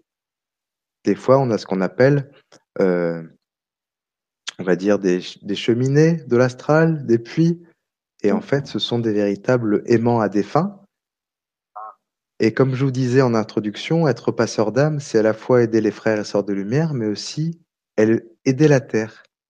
Puisque la Terre s'élève en vibration et qu'elle monte de plus en plus haut, eh bien, c'est un petit peu comme une remontée de canalisation. Il y a des choses pas très, pas très lumineuses qui remontent. Mmh. Donc, il est possible, et peut-être que vous avez déjà entendu parler de ça, que les défunts remontent à la surface. Et pour l'avoir expérimenté, oui, donc il y a des, des fois des personnes, et j'avais plein d'histoires à vous raconter là-dessus, qui se retrouvent à avoir des défunts chez elles sans comprendre ce qui se passe. Ça fait pas de vous des passeurs d'âme. Attention, il faut faire la nuance. Hein c'est pas parce que ça se produit que vous êtes forcément un passeur d'âme. C'est plutôt que vous vivez une expérience où voilà, ça arrive dans un lieu, peut-être que vous habitez sur un ancien cimetière ou vous habitez dans un lieu euh, où la vibration eh bien attire aussi ce genre de de, de, présence. Donc voilà, c'est important. Euh, surtout faites-vous aider, réagissez, réagissez aussi si vous ne si vous savez pas le faire tout seul. Oui, merci. Merci Clotaire. Euh, alors, il y a une question qui revient assez euh, souvent, c'est euh, comment sait-on si on est passeur d'âme? Alors, d'abord, est-ce que si on l'est ou est-ce qu'on peut le devenir? Mais comment on sait? Alors, comment on sait si on l'est? Déjà, les passeurs d'âme vont avoir un métier qui va être tourné vers l'humain et qui vont être très sensibles, qui vont avoir beaucoup d'amour pour les humains. Parce que les passeurs d'âme sont avant tout des personnes qui sont dans le service. Mais ce n'est pas forcément une question professionnelle. Par exemple, je vous donne des exemples de métiers. Les sages-femmes, elles aident à l'incarnation. Donc ce sont des passeurs d'âme, les infirmières aussi. Les pédopsychiatres, les psychologues, les éducateurs, ils vont essayer aussi aider l'âme à passer de l'enfance à l'adolescence. Pour les passages aux fins de vie, ça va concerner le personnel des maisons de retraite, les infirmières en soins palliatifs, les ambulanciers, les pompiers. Tous ces corps de métier comportent souvent des passeurs d'âme, mais aussi les thérapeutes, les magnétiseurs, les voyants, les médiums. Mais pas tous. Ça veut dire que c'est pas parce qu'on fait un métier qu'on est forcément passeur d'âme.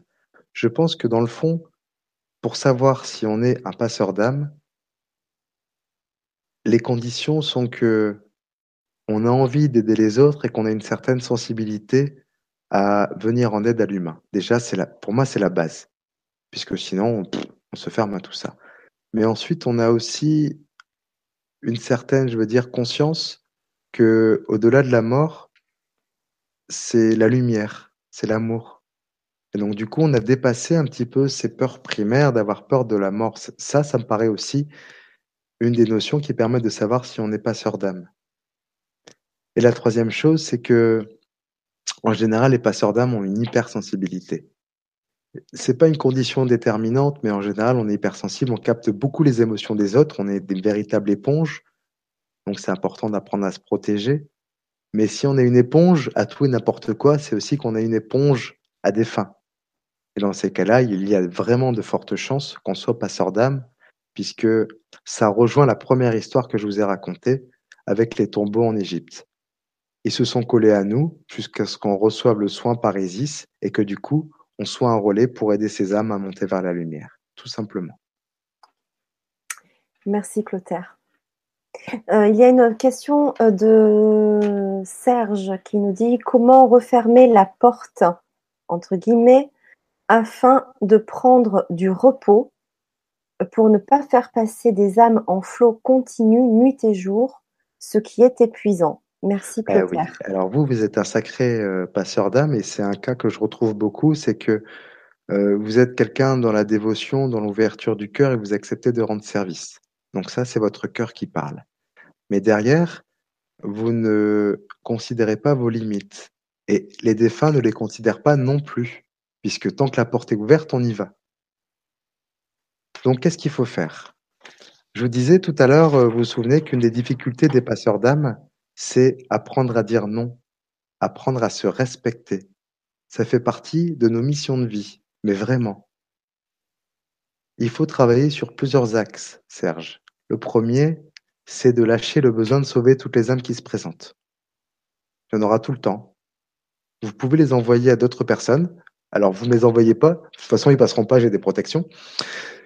Mais euh, vous pouvez euh, déléguer, parce que c'est un travail qui peut se faire en équipe.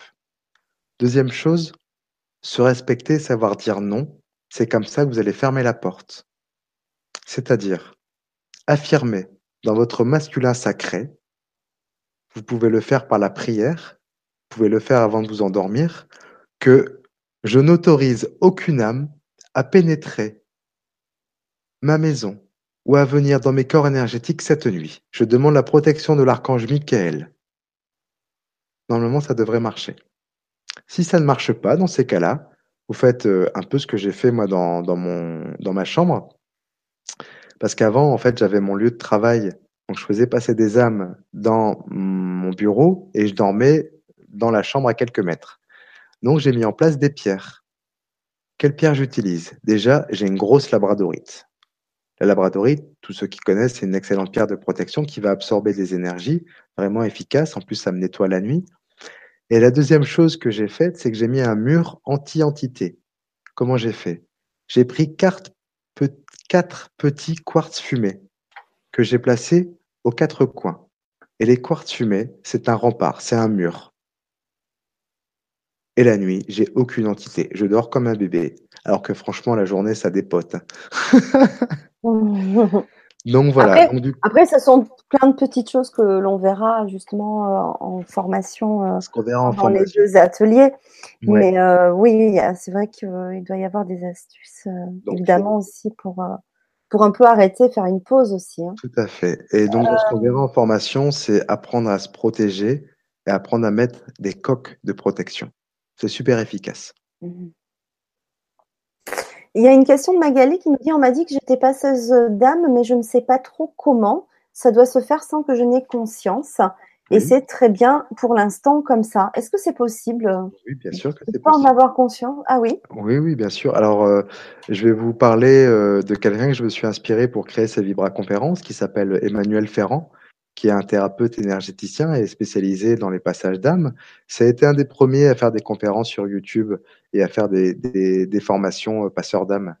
Euh, alors, j'ai pas fait la formation avec lui, mais j'ai écouté sa conférence et il disait, euh, moi, des fois, dans la rue, ça m'arrive, euh, boum, rien que par ma présence, je sens qu'une âme est passée. Donc, tout à fait. Et c'est pour ça que je vous disais, en général, sur des personnes qui sont dans le cœur. Puisque pour faire passer une âme vers la lumière, on a besoin de l'énergie la plus puissante dans l'univers, qui est l'énergie d'amour. Les gens, naturellement, euh, dans l'amour, aident aussi les âmes à s'élever, tout simplement. Mm. Mhm. Merci Clotaire. Alors d'ailleurs, il y a pas mal de personnes dans les commentaires et sur le chat YouTube et sur le forum qui disent que tu as un très joli prénom. C'est vrai que Clotaire, c'est original. C'est pas le thème de la conférence. non, mais je voulais te le dire. C'est gentil. Dites-moi les questions un petit peu. Alors, euh. Galatica, euh, je rêve souvent des personnes disparues où je Mhm. les embrasse et leur donne du courage. Est-ce cela, passeur d'âme? Par ailleurs, lorsque je vois mon beau-père décédé il y a neuf mois, il n'est pas à l'aise, tantôt très amaigri, tantôt ligoté, comme euh, la nuit passée. Que puis-je faire pour lui? Alors, euh, ma réponse est oui, vous êtes passeuse d'âme, vous, vous le faites dans l'astral. C'est-à-dire qu'il y en a qui font dans le corps physique, en présence, et vous, vous le faites avec votre corps énergétique. C'est pour ça que c'est la nuit, en rêve. Deuxième chose, je ne vais pas affirmer à 100%, mais votre beau-père semble coincé. Il n'est pas encore passé vers la lumière. Dans ces cas-là, il faut faire un rituel de passeur d'âme. Donc, que, que est-ce que vous pouvez faire? Eh bien, vous former en tant que passeuse d'âme, ou sinon, si vous n'avez pas envie de vous former, vous pouvez faire appel à quelqu'un. Donc, soit vous en connaissez autour de vous, ou vous pouvez aussi euh, faire appel à moi. Je le fais à distance avec photo. Ok, merci Clotaire. Alors, il y a Nadia qui nous dit bonsoir Fanny et Clotaire. Mille merci pour cette vibra et de nous partager vos savoirs. Mes guides m'ont indiqué que je dois faire un passage d'âme pour une âme qui veille actuellement sur une personne proche de moi, mais qui est coincée dans l'entre-deux-vie suite à un suicide et a besoin d'aide pour passer dans la lumière. Apparemment, je peux l'aider, même si je n'ai jamais fait cela. Avez-vous un conseil à me donner pour mener à bien ce passage? Merci beaucoup et belle soirée à tous. Alors, mon conseil va être de rassurer la personne euh, qui veille, la personne qui s'est suicidée. Il faut la rassurer en disant que c'est pas parce qu'elle monte vers la lumière qu'elle va couper le contact. Au contraire, c'est comme si on quittait euh, un vieux véhicule comme une deux chevaux pour aller euh, euh, chercher un véhicule de lumière qui facilite nos, nos déplacements, nos voyages. Et donc, la deuxième chose, c'est protégez-vous parce que les âmes des suicidés sont parfois très difficiles puisqu'elles sont en souffrance. Parce que sinon, elles n'ont aucune raison de vouloir mettre fin à leur jour. Donc, faites attention à vous et apprenez aussi à vous nettoyer et à éviter de subir parce que les émotions, mine se mêlent aux vôtres. Et c'est pas évident au début, quand on débute, de pouvoir faire la part des choses entre ce qui nous appartient et ce que l'on a, comment dire, pris suite à un passage d'âme. On a une question du, alors, un pseudo, le cœur de mon âme. C'est très joli. Vous avez un joli prénom. Avons-nous, en tant que passeurs d'âme, une catégorie en particulier selon notre essence à aider? Alors oui, effectivement, mais j'y connais pas grand-chose là-dessus. Mais je sais que vous pouvez retrouver sur Internet, il y a des, des classifications, à, à quelle famille de passeurs appartenez-vous, tout ça. Euh, j'ai regardé un peu, mais moi je m'identifie pas du tout euh, euh, à toutes les choses. Guerrier, guérisseur, moi ça me parle, mais en même temps, ça paraît un peu réducteur les étiquettes.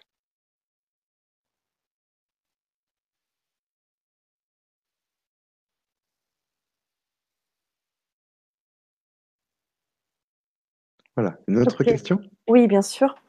Euh, une question de, euh, alors c'est un pseudo, Mosisiu.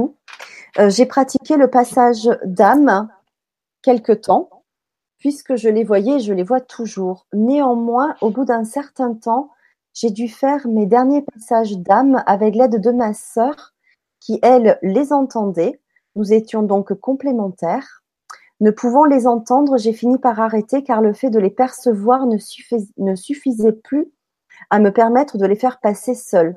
Je me demande donc si finalement le fait d'être passeur d'âme était momentané ou si je vais être amené à les entendre à un moment donné de mon chemin de vie. Merci par avance pour votre réponse. Moi, je pense que c'est plutôt vos barrières mentales que vous avez mis en place. En fait, euh, la clairvoyance, la clairaudience, la clairsentience, ça se développe, ça se pratique, ça se travaille. On peut certes avoir une facilité, c'est tout à fait normal, mais en même temps, euh, c'est pas parce qu'on les entend pas qu'on peut pas les aider. La preuve, vous l'avez fait en clairvoyance. Mais en même temps, je pense que vous devriez pas vous décourager et que la clairaudience, ça se, ça se travaille. C'est pas le même axe que la clairvoyance, mais c'est un travail sur les pensées, sur l'imagerie, sur la, les pensées auditives. Et donc ça, c'est ce qu'on fera en formation. Je vous apprendrai à communiquer avec donc ma grand-mère, qui est mon guide de lumière, et ma mère, qui est un défunt qui passait dans la lumière. Comme ça, vous prendrez un minimum de risques, mais je vous poserai des questions concrètes et vous développerez la clairaudience, entendre, et la clairvoyance pour avoir des images concrètes. Ok, merci beaucoup. Euh, je voulais retrouver une question. Je me suis. Euh, voilà, je vais la retrouver. Voilà, d'Alain Michel qui nous dit euh, au cours d'un passage d'âme, doit-on le faire par le corps ou faire monter la vibration de l'âme et l'amener dans la lumière? Merci, merci. Je vous déconseille de le faire par le corps puisque vous allez euh, vous risquer d'être emporté et de subir vraiment, mais vraiment faire monter le taux vibratoire. Dans la formation, on le fait avec les mains, par exemple, et faire une colonne de lumière. Comme ça, on évite d'être trop intrusé dans ces corps énergétiques. Encore une fois, c'est important de pouvoir aussi mettre une certaine distance.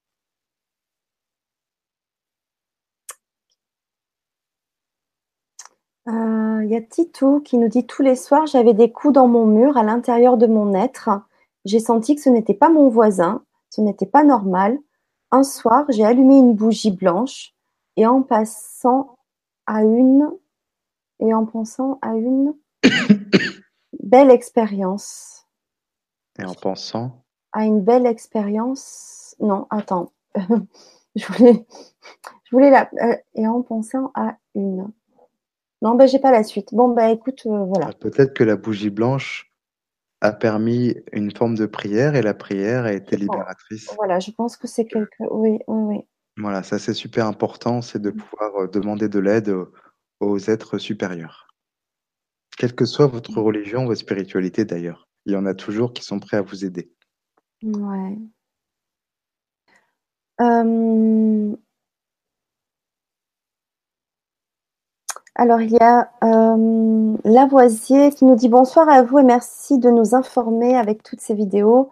J'ai eu à plusieurs reprises du froid sur moi et depuis, je demande à toute énergie qui ne soit pas à mon taux vibratoire ne me touche pas et je ne sens plus cette énergie de froid sur moi, mais je sais que j'ai permis à l'âme d'un oncle et cousin de rejoindre la lumière. Merci à vous, bonne soirée. Voilà, c'est un exemple aussi d'affirmation de soi. Le, non, c'est la force aussi du masculin sacré de poser des limites et de dire voilà, ne me touche pas. C'est ça aussi le, travail d'un passeur d'âme. Oui. Alors, il y a euh, une question d'étoile. Euh, bonsoir Fanny, Clotaire et les auditeurs. Moi, je tire les cartes et bien souvent les défunts me parlent à travers cet outil. Ils me font passer des messages pour leur famille avec des détails assez précis et me disent comment s'est passé leur passage dans l'autre vie et où ils se trouvent au niveau des dimensions. Certains font des demandes pour demander de l'aide, mais dans tout cela, je ne les vois pas. Je ne les entends pas, seulement des ressentis au niveau de mon corps. Sauf une fois, il y a un an, je suis allée à l'enterrement de mon ex-belle-sœur et je l'ai vue. Nous nous sommes parlé par télépathie. Mais ce qui est drôle, c'est que j'attendais, j'entendais sa voix comme si elle était à côté de moi. Elle avait un comportement perturbé. Elle parlait de la personne dans le cercueil sans savoir que c'était elle. Et je me suis aperçue qu'elle ne savait pas qu'elle était décédée. J'ai dû, avec quelques difficultés, lui faire comprendre que c'était elle, et lui ai dit avec bienveillance et avec bienveillance de suivre la lumière et de ne pas avoir peur. De toute façon, cela fait très longtemps que je guide par le cœur et l'esprit les défunts lors des enterrements, mais surtout au tout début du décès de la personne. Je l'ai fait pour une grande partie de ma famille et pour d'autres. Merci de me dire si je suis une passeuse d'âme ou est-ce autre chose bah, Ça me paraît évident, non? Vous êtes, en plus d'une passeur d'âme, c'est que vous êtes un ange. Parce que du coup, euh, vous avez aidé une partie de la famille et vous avez l'air de quelqu'un qui a aussi euh, euh, des, des, belles capacités à venir en aide, notamment à travers les cartes, à travers la voyance, la guidance. Mais quand vous dites je les entends pas, je les vois pas, moi je pense que je vous les entendais, vous les voyez, sinon on pourrait pas faire passer de message en fait. les ressentis, c'est des émotions, mais en général, quand on dit une phrase du genre ah bah tiens, euh, il a beaucoup aimé votre cadeau ou ah oui, ça ferait plaisir si vous mettiez sa bague, c'est que vous les entendez parce que ça vous pouvez pas l'inventer. Voilà, donc vous avez déjà toutes vos capacités. Ce qui vous manque, c'est juste un peu plus de confiance en vous. Et vous allez y arriver. Mmh. Alors, il y a une question de. Alors, c'est des pseudos, hein, désolé, j'ai pas les prénoms du coup, euh, forcément à chaque fois, donc c'est Flotte. Euh, bonsoir. oui. Ah bah, en ce moment, c'est plutôt approprié. Ouais. Bonsoir, plusieurs thérapeutes m'ont dit que j'étais une passeuse d'âme. J'en ai fait passer plusieurs d'un coup qui étaient accrochés à moi, aidés par ma thérapeute, sauf que toute seule, je n'arrive pas à ressentir les entités qui veulent passer. Donc j'utilise mon pendule. Seulement, dans mon cheminement, j'ai compris que les faux guides, les faux défunts, nous poussent à prendre le mauvais chemin pour rester enfermés dans le cycle de réincarnation. Le but étant de sortir de l'astral pour retourner à la source. Ma question, est-ce qu'on renvoie les âmes à la source ou les renvoie-t-on dans le cycle de réincarnation? Euh, Je pense que ça, ça ne nous appartient pas. C'est pas nous qui avons le pouvoir en tant qu'humains de décider de telle ou telle incarnation. Je pense que c'est un peu trop, euh, trop de pouvoir. Et je pense que vous mélangez aussi plusieurs concepts. Hum, ce que j'ai envie de vous dire, c'est que si vous êtes aidé à faire passer des âmes, c'est bien, mais vous avez aussi les capacités d'apprendre à le faire seul. Mais le travail de passeur d'âme consiste simplement à, à, guider, à diriger vers la lumière. Après, le reste, ça ne nous appartient pas.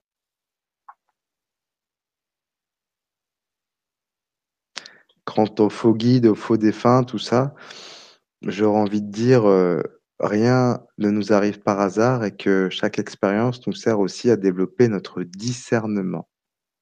Et le discernement, c'est une qualité qui s'intègre grâce à l'expérience. Merci euh, beaucoup Clotaire pour tes réponses. Euh, il y a quelqu'un qui... Parce que des fois on parle d'entité. Alors, est-ce que l'entité, c'est une âme? Alors, entité, c'est une conscience autonome sans corps physique. Une entité, par exemple, un ange, c'est une entité. Dans les entités, on va mettre les bienveillantes et malveillantes. Donc une entité peut être une âme. Mais une entité, ça va regrouper différentes choses, tout simplement. Donc c'est important de le sortir dans le concept qui fait un peu peur. Ah, une entité, tout ça. Ouais, mais c'est un peu comme le karma. Ah, c'est ton karma. Ouais, mais le karma, c'est une valise. On met des choses positives et des fois, on met des boulets dont on doit se décharger.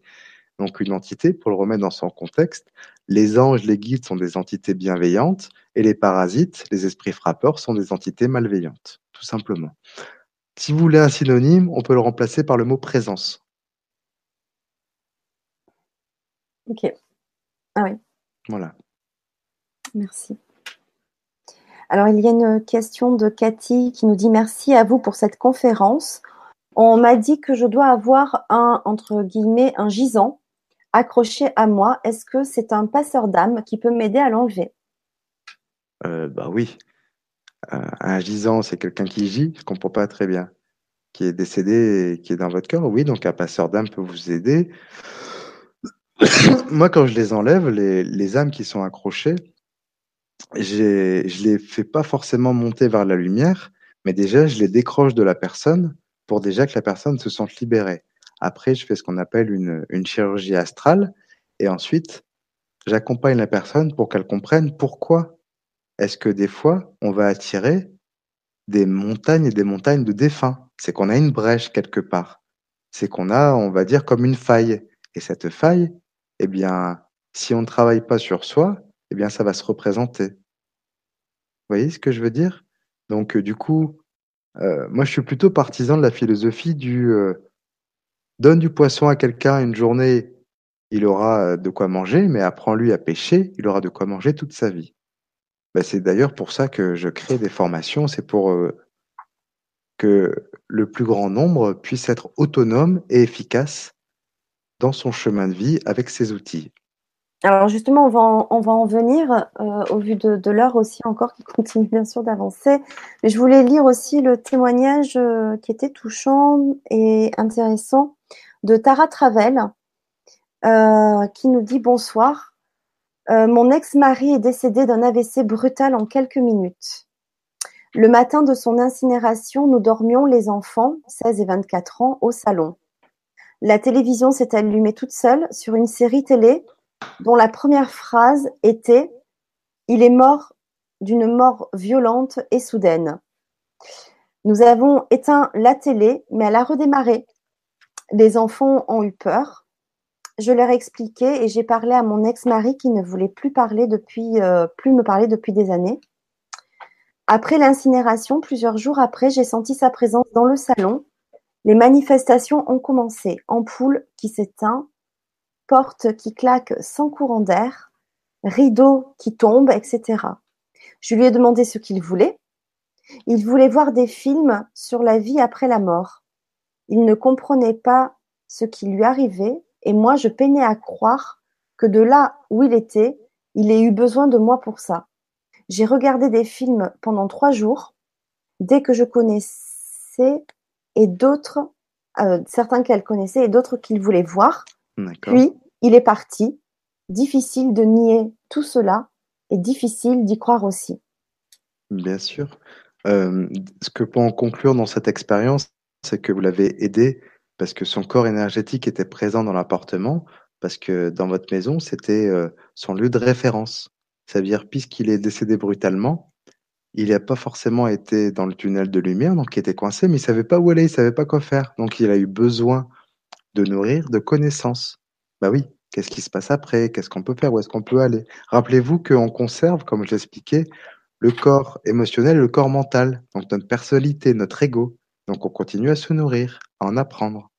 Donc ce que vous avez fait, c'est très très beau. Vous avez permis à son âme de s'élever en lui projetant des films, tout simplement. Ça me fait d'ailleurs penser à certains défunts qui, des fois, euh, ont fait beaucoup de mal à des personnes sur Terre et, et, sont coincés. Et des fois, elles viennent me voir pour demander pardon. Et donc, le message que je transmets, c'est souvent une demande de, de, pardon, de désolé, de reconnaître ses, ses fautes, ses travers. C'est comme si euh, décharger de la culpabilité à travers les vivants permettait de soulager. Mmh. C'est ça aussi le travail des passeurs d'âme c'est d'alléger tous les poids émotionnels pour pouvoir mieux bah, s'envoler vers d'autres horizons, tout simplement. Mmh. Merci euh, beaucoup, Clotaire. Donc, ben, je pense que c'est un petit peu le moment de parler euh, de, des ateliers euh, que l'on va faire donc les lundis 18 et lundi 25 juin. Ça sera en direct à 20h30. Et euh, bah, je voulais euh, que tu nous expliques euh, en fait en quoi ça va euh, consister, parce qu'il y a déjà aussi des quelques questions sur euh, bah, le programme et, et, et, le contenu, voilà, surtout le contenu. Oui, bien sûr, c'est important. Donc, oui. j'ai essayé de vous en parler tout au long de cette vibra. Ce qui est important, ce qu'on fait dans la première partie du module, c'est qu'on comment est-ce qu'on vérifie l'identité d'un défunt? Comment est-ce qu'on fait la différence entre un esprit frappeur, une entité, tout ça? On va donc être à l'écoute en comprenant les différents canaux de perception, clairsentience, clairaudience, clairvoyance, et comment on fait pour les développer, pour les travailler. Une fois que vous êtes un peu plus clair avec la différence entre entité, parasite et défunt, on apprend à se nettoyer des projections émotionnelles. Et pour ça, on n'a pas besoin de techniques ni de capacités, on le fait avec la prière. Ça marche très très bien. Et euh, donc je l'ai, déjà fait en ligne. Il y a vraiment une notion de, de ressenti de nettoyage, de purification. Ça permet d'être bien clean avant de commencer. Ce qu'on fait aussi, c'est qu'on crée une barrière qu'on appelle une coque psychique pour soi et son habitat. C'est super important avant d'aller plus loin dans Passeur d'âme parce que c'est comme si après on devenait un phare dans la nuit et du coup, euh, vous savez que la lumière attire les moustiques. Donc, avant même de vous emmener euh, dans la pratique, on met en place des protections. Donc, coque psychique pour soi et son habitat, et après on apprend à nettoyer les lieux. Donc sans Reiki, hein, c'est ce qui conclut le premier module. C'est pour moi le plus important, c'est la notion de protection, de nettoyage et de développement des capacités. C'est des outils de base. Deuxième module, là on va être vraiment dans la pratique. Enfin, déjà au module 1, mais là on va affiner un peu plus. Je vais vous faire, je vais vous apprendre à contacter un défunt. Donc, comment est-ce qu'on fait pour les contacter? Mais aussi la différence entre une âme guide et une âme lumineuse, c'est-à-dire une âme qui est passée dans la lumière, comme ma grand-mère, et qui choisit de continuer en tant que guide complémentaire, donc qui est tout le temps là, à qui je peux tout le temps demander de l'aide puisque c'est un guide personnel, et une âme qui est montée vers la lumière, mais qui suit son plan de vie, donc comme ma mère par exemple. Et ça, c'est important de comprendre la subtilité parce que c'est souvent ce que les passeurs d'âme se demandent. Comment on fait pour faire la différence? Donc on va pratiquer tout simplement. Ensuite, on fera un petit point sur pourquoi les animaux peuvent rester bloqués. Parce que là, j'ai pas eu le temps d'en parler, mais euh, ça m'arrivait aussi déjà d'aider des animaux bloqués à passer vers la lumière. Donc c'est aussi important pour tous ceux qui sont sensibles au bien-être animal de vous apprendre à le faire.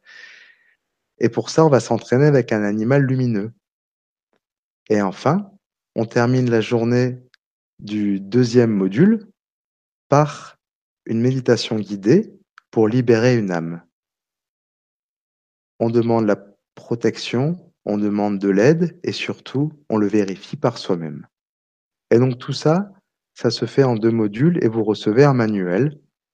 Et derrière, comme chaque formation, je reste à votre écoute, euh, plutôt au téléphone, le lendemain si vous avez d'éventuelles questions. Tout simplement. Voilà pour ce petit programme. Oui, alors je vais mettre le lien dans le, chat, également sur le forum, mais vous retrouvez le lien pour vous inscrire à l'atelier, avoir plus d'informations euh, sur euh, sous la vidéo. Voilà, puisque pour les, les deux ateliers, c'est 90 euros euh, pour les deux. Donc euh, à peu près 2 heures, 2h30 hein, de, de, de, travail euh, pour chaque module. Donc voilà, et je vais vous mettre le lien, mais je voulais juste poser parce que ça faisait un petit moment qu'elle me posait la question, c'est de la Caroline qui te demande comment gérer la vie avec un guérisseur lorsqu'on se sent oppressé et des nuits et des soirées avec des visions terrifiantes. Ouh, c'est une question compliquée là que vous me posez, Caroline. C'est pas moi qui, a qui, qui vais vous dire comment gérer votre vie de couple. Hein je sais pas. Je pense que c'est un peu trop personnel comme question. Bah, c'est-à-dire qu'elle elle se sent oppressée parce qu'elle a des, enfin, je pense que c'est elle qui a des visions et en même temps elle est avec un guérisseur. Alors, est-ce que justement, c'est, est-ce qu'elle elle a quelque chose peut-être elle elle-même à faire? Peut-être elle faire le chemin, mais elle n'a pas encore le, les bagages ou les outils nécessaires. Ou peut-être que ça lui fait peur pour l'instant et que peut-être justement son guérisseur est là pour lui montrer le chemin. Mais que pour l'instant, ce sont plutôt des, des peurs qui, c'est normal, font partie de tout chemin d'initiation et de découverte. Euh, de pouvoir les dépasser pour aller au-delà de ce qui peut réactiver vos blessures. Mmh. Ok. Ben voilà. Euh, je crois qu'on a fait euh, euh, plus ou moins le tour ben, de, des questions. Ouais, en espérant avoir pu répondre à vos, à vos questions le plus précisément possible. Après, vous savez, j'ai qu'un petit filtre d'expérience, ça fait que 10 ans, c'est possible que j'ai pas toutes les réponses non plus. Hein. Eh, c'est quand même pas mal parce que je suis en tout cas passionné. Hein, j'ai pu le voir sur sur le, le, chat. Ça, ça, voilà, il y a beaucoup de de, de de, de, réaction. De réaction, voilà, pardon, je perdais le mot de réaction. Donc c'est euh, non non c'était très euh, clair pour euh, certains quand tu posais la question. À un moment donné beaucoup de personnes ont répondu que c'était vraiment clair. Non, super, et c'était vraiment intéressant. Et voilà. Donc c'est je voulais juste poser la question de Nadine aussi. Allez après on termine parce que sinon on s'en sort pas. Et d'ailleurs bah, Clotaire pourra retourner sur le forum LGC tout à fait, pour pouvoir euh, répondre. aux questions euh, qui n'auront pas été euh, posées je vais le noter dans mon agenda, comme ça je peux le faire demain pour pouvoir répondre aux, questions. donc c'est une question de Nadine qui dit bonsoir, des phénomènes me sont arrivés en présence de personnes, avoir une fatigue d'un coup, sentir des, des présences sans rien voir, se sentir traversé d'une énergie. J'ai un côté empathe. Qu'en pensez-vous? je pense avoir euh, très clairement fait un paragraphe là-dessus. Ah, oui, hein. vous absorbez des émotions, des entités, des défunts, donc vous êtes passeuse d'âme, mais vous ne savez pas vous protéger. Donc la première chose que je vais vous apprendre, c'est apprendre à poser des limites et notamment apprendre à se protéger. Eh oui, oui. Voilà, mais je vous rassure, ça se travaille et ça s'affine. Moi, j'ai une hyper empathie aussi et j'ai appris à la gérer. Mais il n'y a rien qui remplace le travail sur soi. Mmh. Ouais. Et ça, ce travail sur soi, on va le voir aussi pendant les ateliers. Mmh. Voilà. Ah, on va le voir hein, pendant les ateliers. Euh, on va le voir pendant les ateliers, mais ce, sont des, bases dont je me suis servi, des outils mmh. qui viendra à chacun de pouvoir appliquer, euh, si possible quotidiennement, en vous rappelant cette maxime d'Aristote qui dit c'est la répétition qui fixe la notion. L'excellence n'est non pas un acte, c'est une habitude. Ouais. Merci, Clotaire. C'est pas moi, c'est Aristote. Merci, Clotaire, de nous le rappeler. Je ne connaissais pas. Et euh, voilà, donc bah, vous savez qu'à la fin de, cette Vibra conférence, vous pouvez euh, revoir en replay euh, l'émission. Euh, donc n'hésitez pas à, aussi à partager, voilà, ah Partager la vidéo. À mettre des cœurs, des likes, tout ça. C'est génial, merci. des pouces comme ça sur YouTube. Alors, vous pouvez revoir sur YouTube, soit sur la chaîne LGC, forcément, soit sur ma chaîne LGC6, parce que je vais la mettre dès demain sur, euh, sur le site ou tout à l'heure.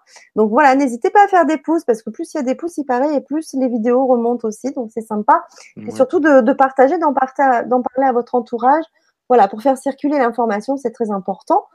Euh, donc n'hésitez pas euh, à aller voir le lien qu'il y a sous la, la, présentation de la vidéo, soit sur YouTube ou soit sur LGC. Euh, dans la présentation de cette vidéo, euh, vous avez le lien pour accéder au, à la présentation des deux ateliers qui auront lieu donc le lundi 18 et le lundi 25 euh, juin à 20h30. 20h30. Excusez-moi. Euh, si vous ne pouvez pas être disponible ces soirs-là à 20h30, sachez que après vous êtes inscrit, vous pourrez revoir ces ateliers en replay aussi tranquillement. Donc euh, voilà, n'hésitez pas. Et si vous avez des questions, n'hésitez pas à me les poser ou à, à Clotaire. Ou directement sur le forum, dont je me rendrai demain pour pouvoir mettre des réponses. Oui, voilà. Eh bien, écoutez, je vous souhaite euh, vraiment à, toutes et à tous une très belle soirée. Merci beaucoup pour ces échanges que vous avez eus sur, euh, sur le, chat euh, YouTube. C'est vrai que c'était une très, très, très belle soirée en votre compagnie, en, ton, en ta compagnie, Clotaire. Mais c'est ce que j'allais dire, c'est grâce à toi aussi, en ta compagnie. Merci. En fait, c'est vrai qu'il y avait ce, ce, que retient beaucoup de personnes, qu'il y avait beaucoup de sérénité, beaucoup de douceur pendant euh, toute cette soirée. Et, euh, ben, je trouve ça euh, ben, juste génial. C'est super. Merci à tous en tout cas. Oui, merci beaucoup et à très bientôt. Et pour certains, on se reverra pour les ateliers bah, dès le lundi prochain déjà. Déjà, avec grand plaisir. À bientôt. Au revoir tout le monde. À bientôt.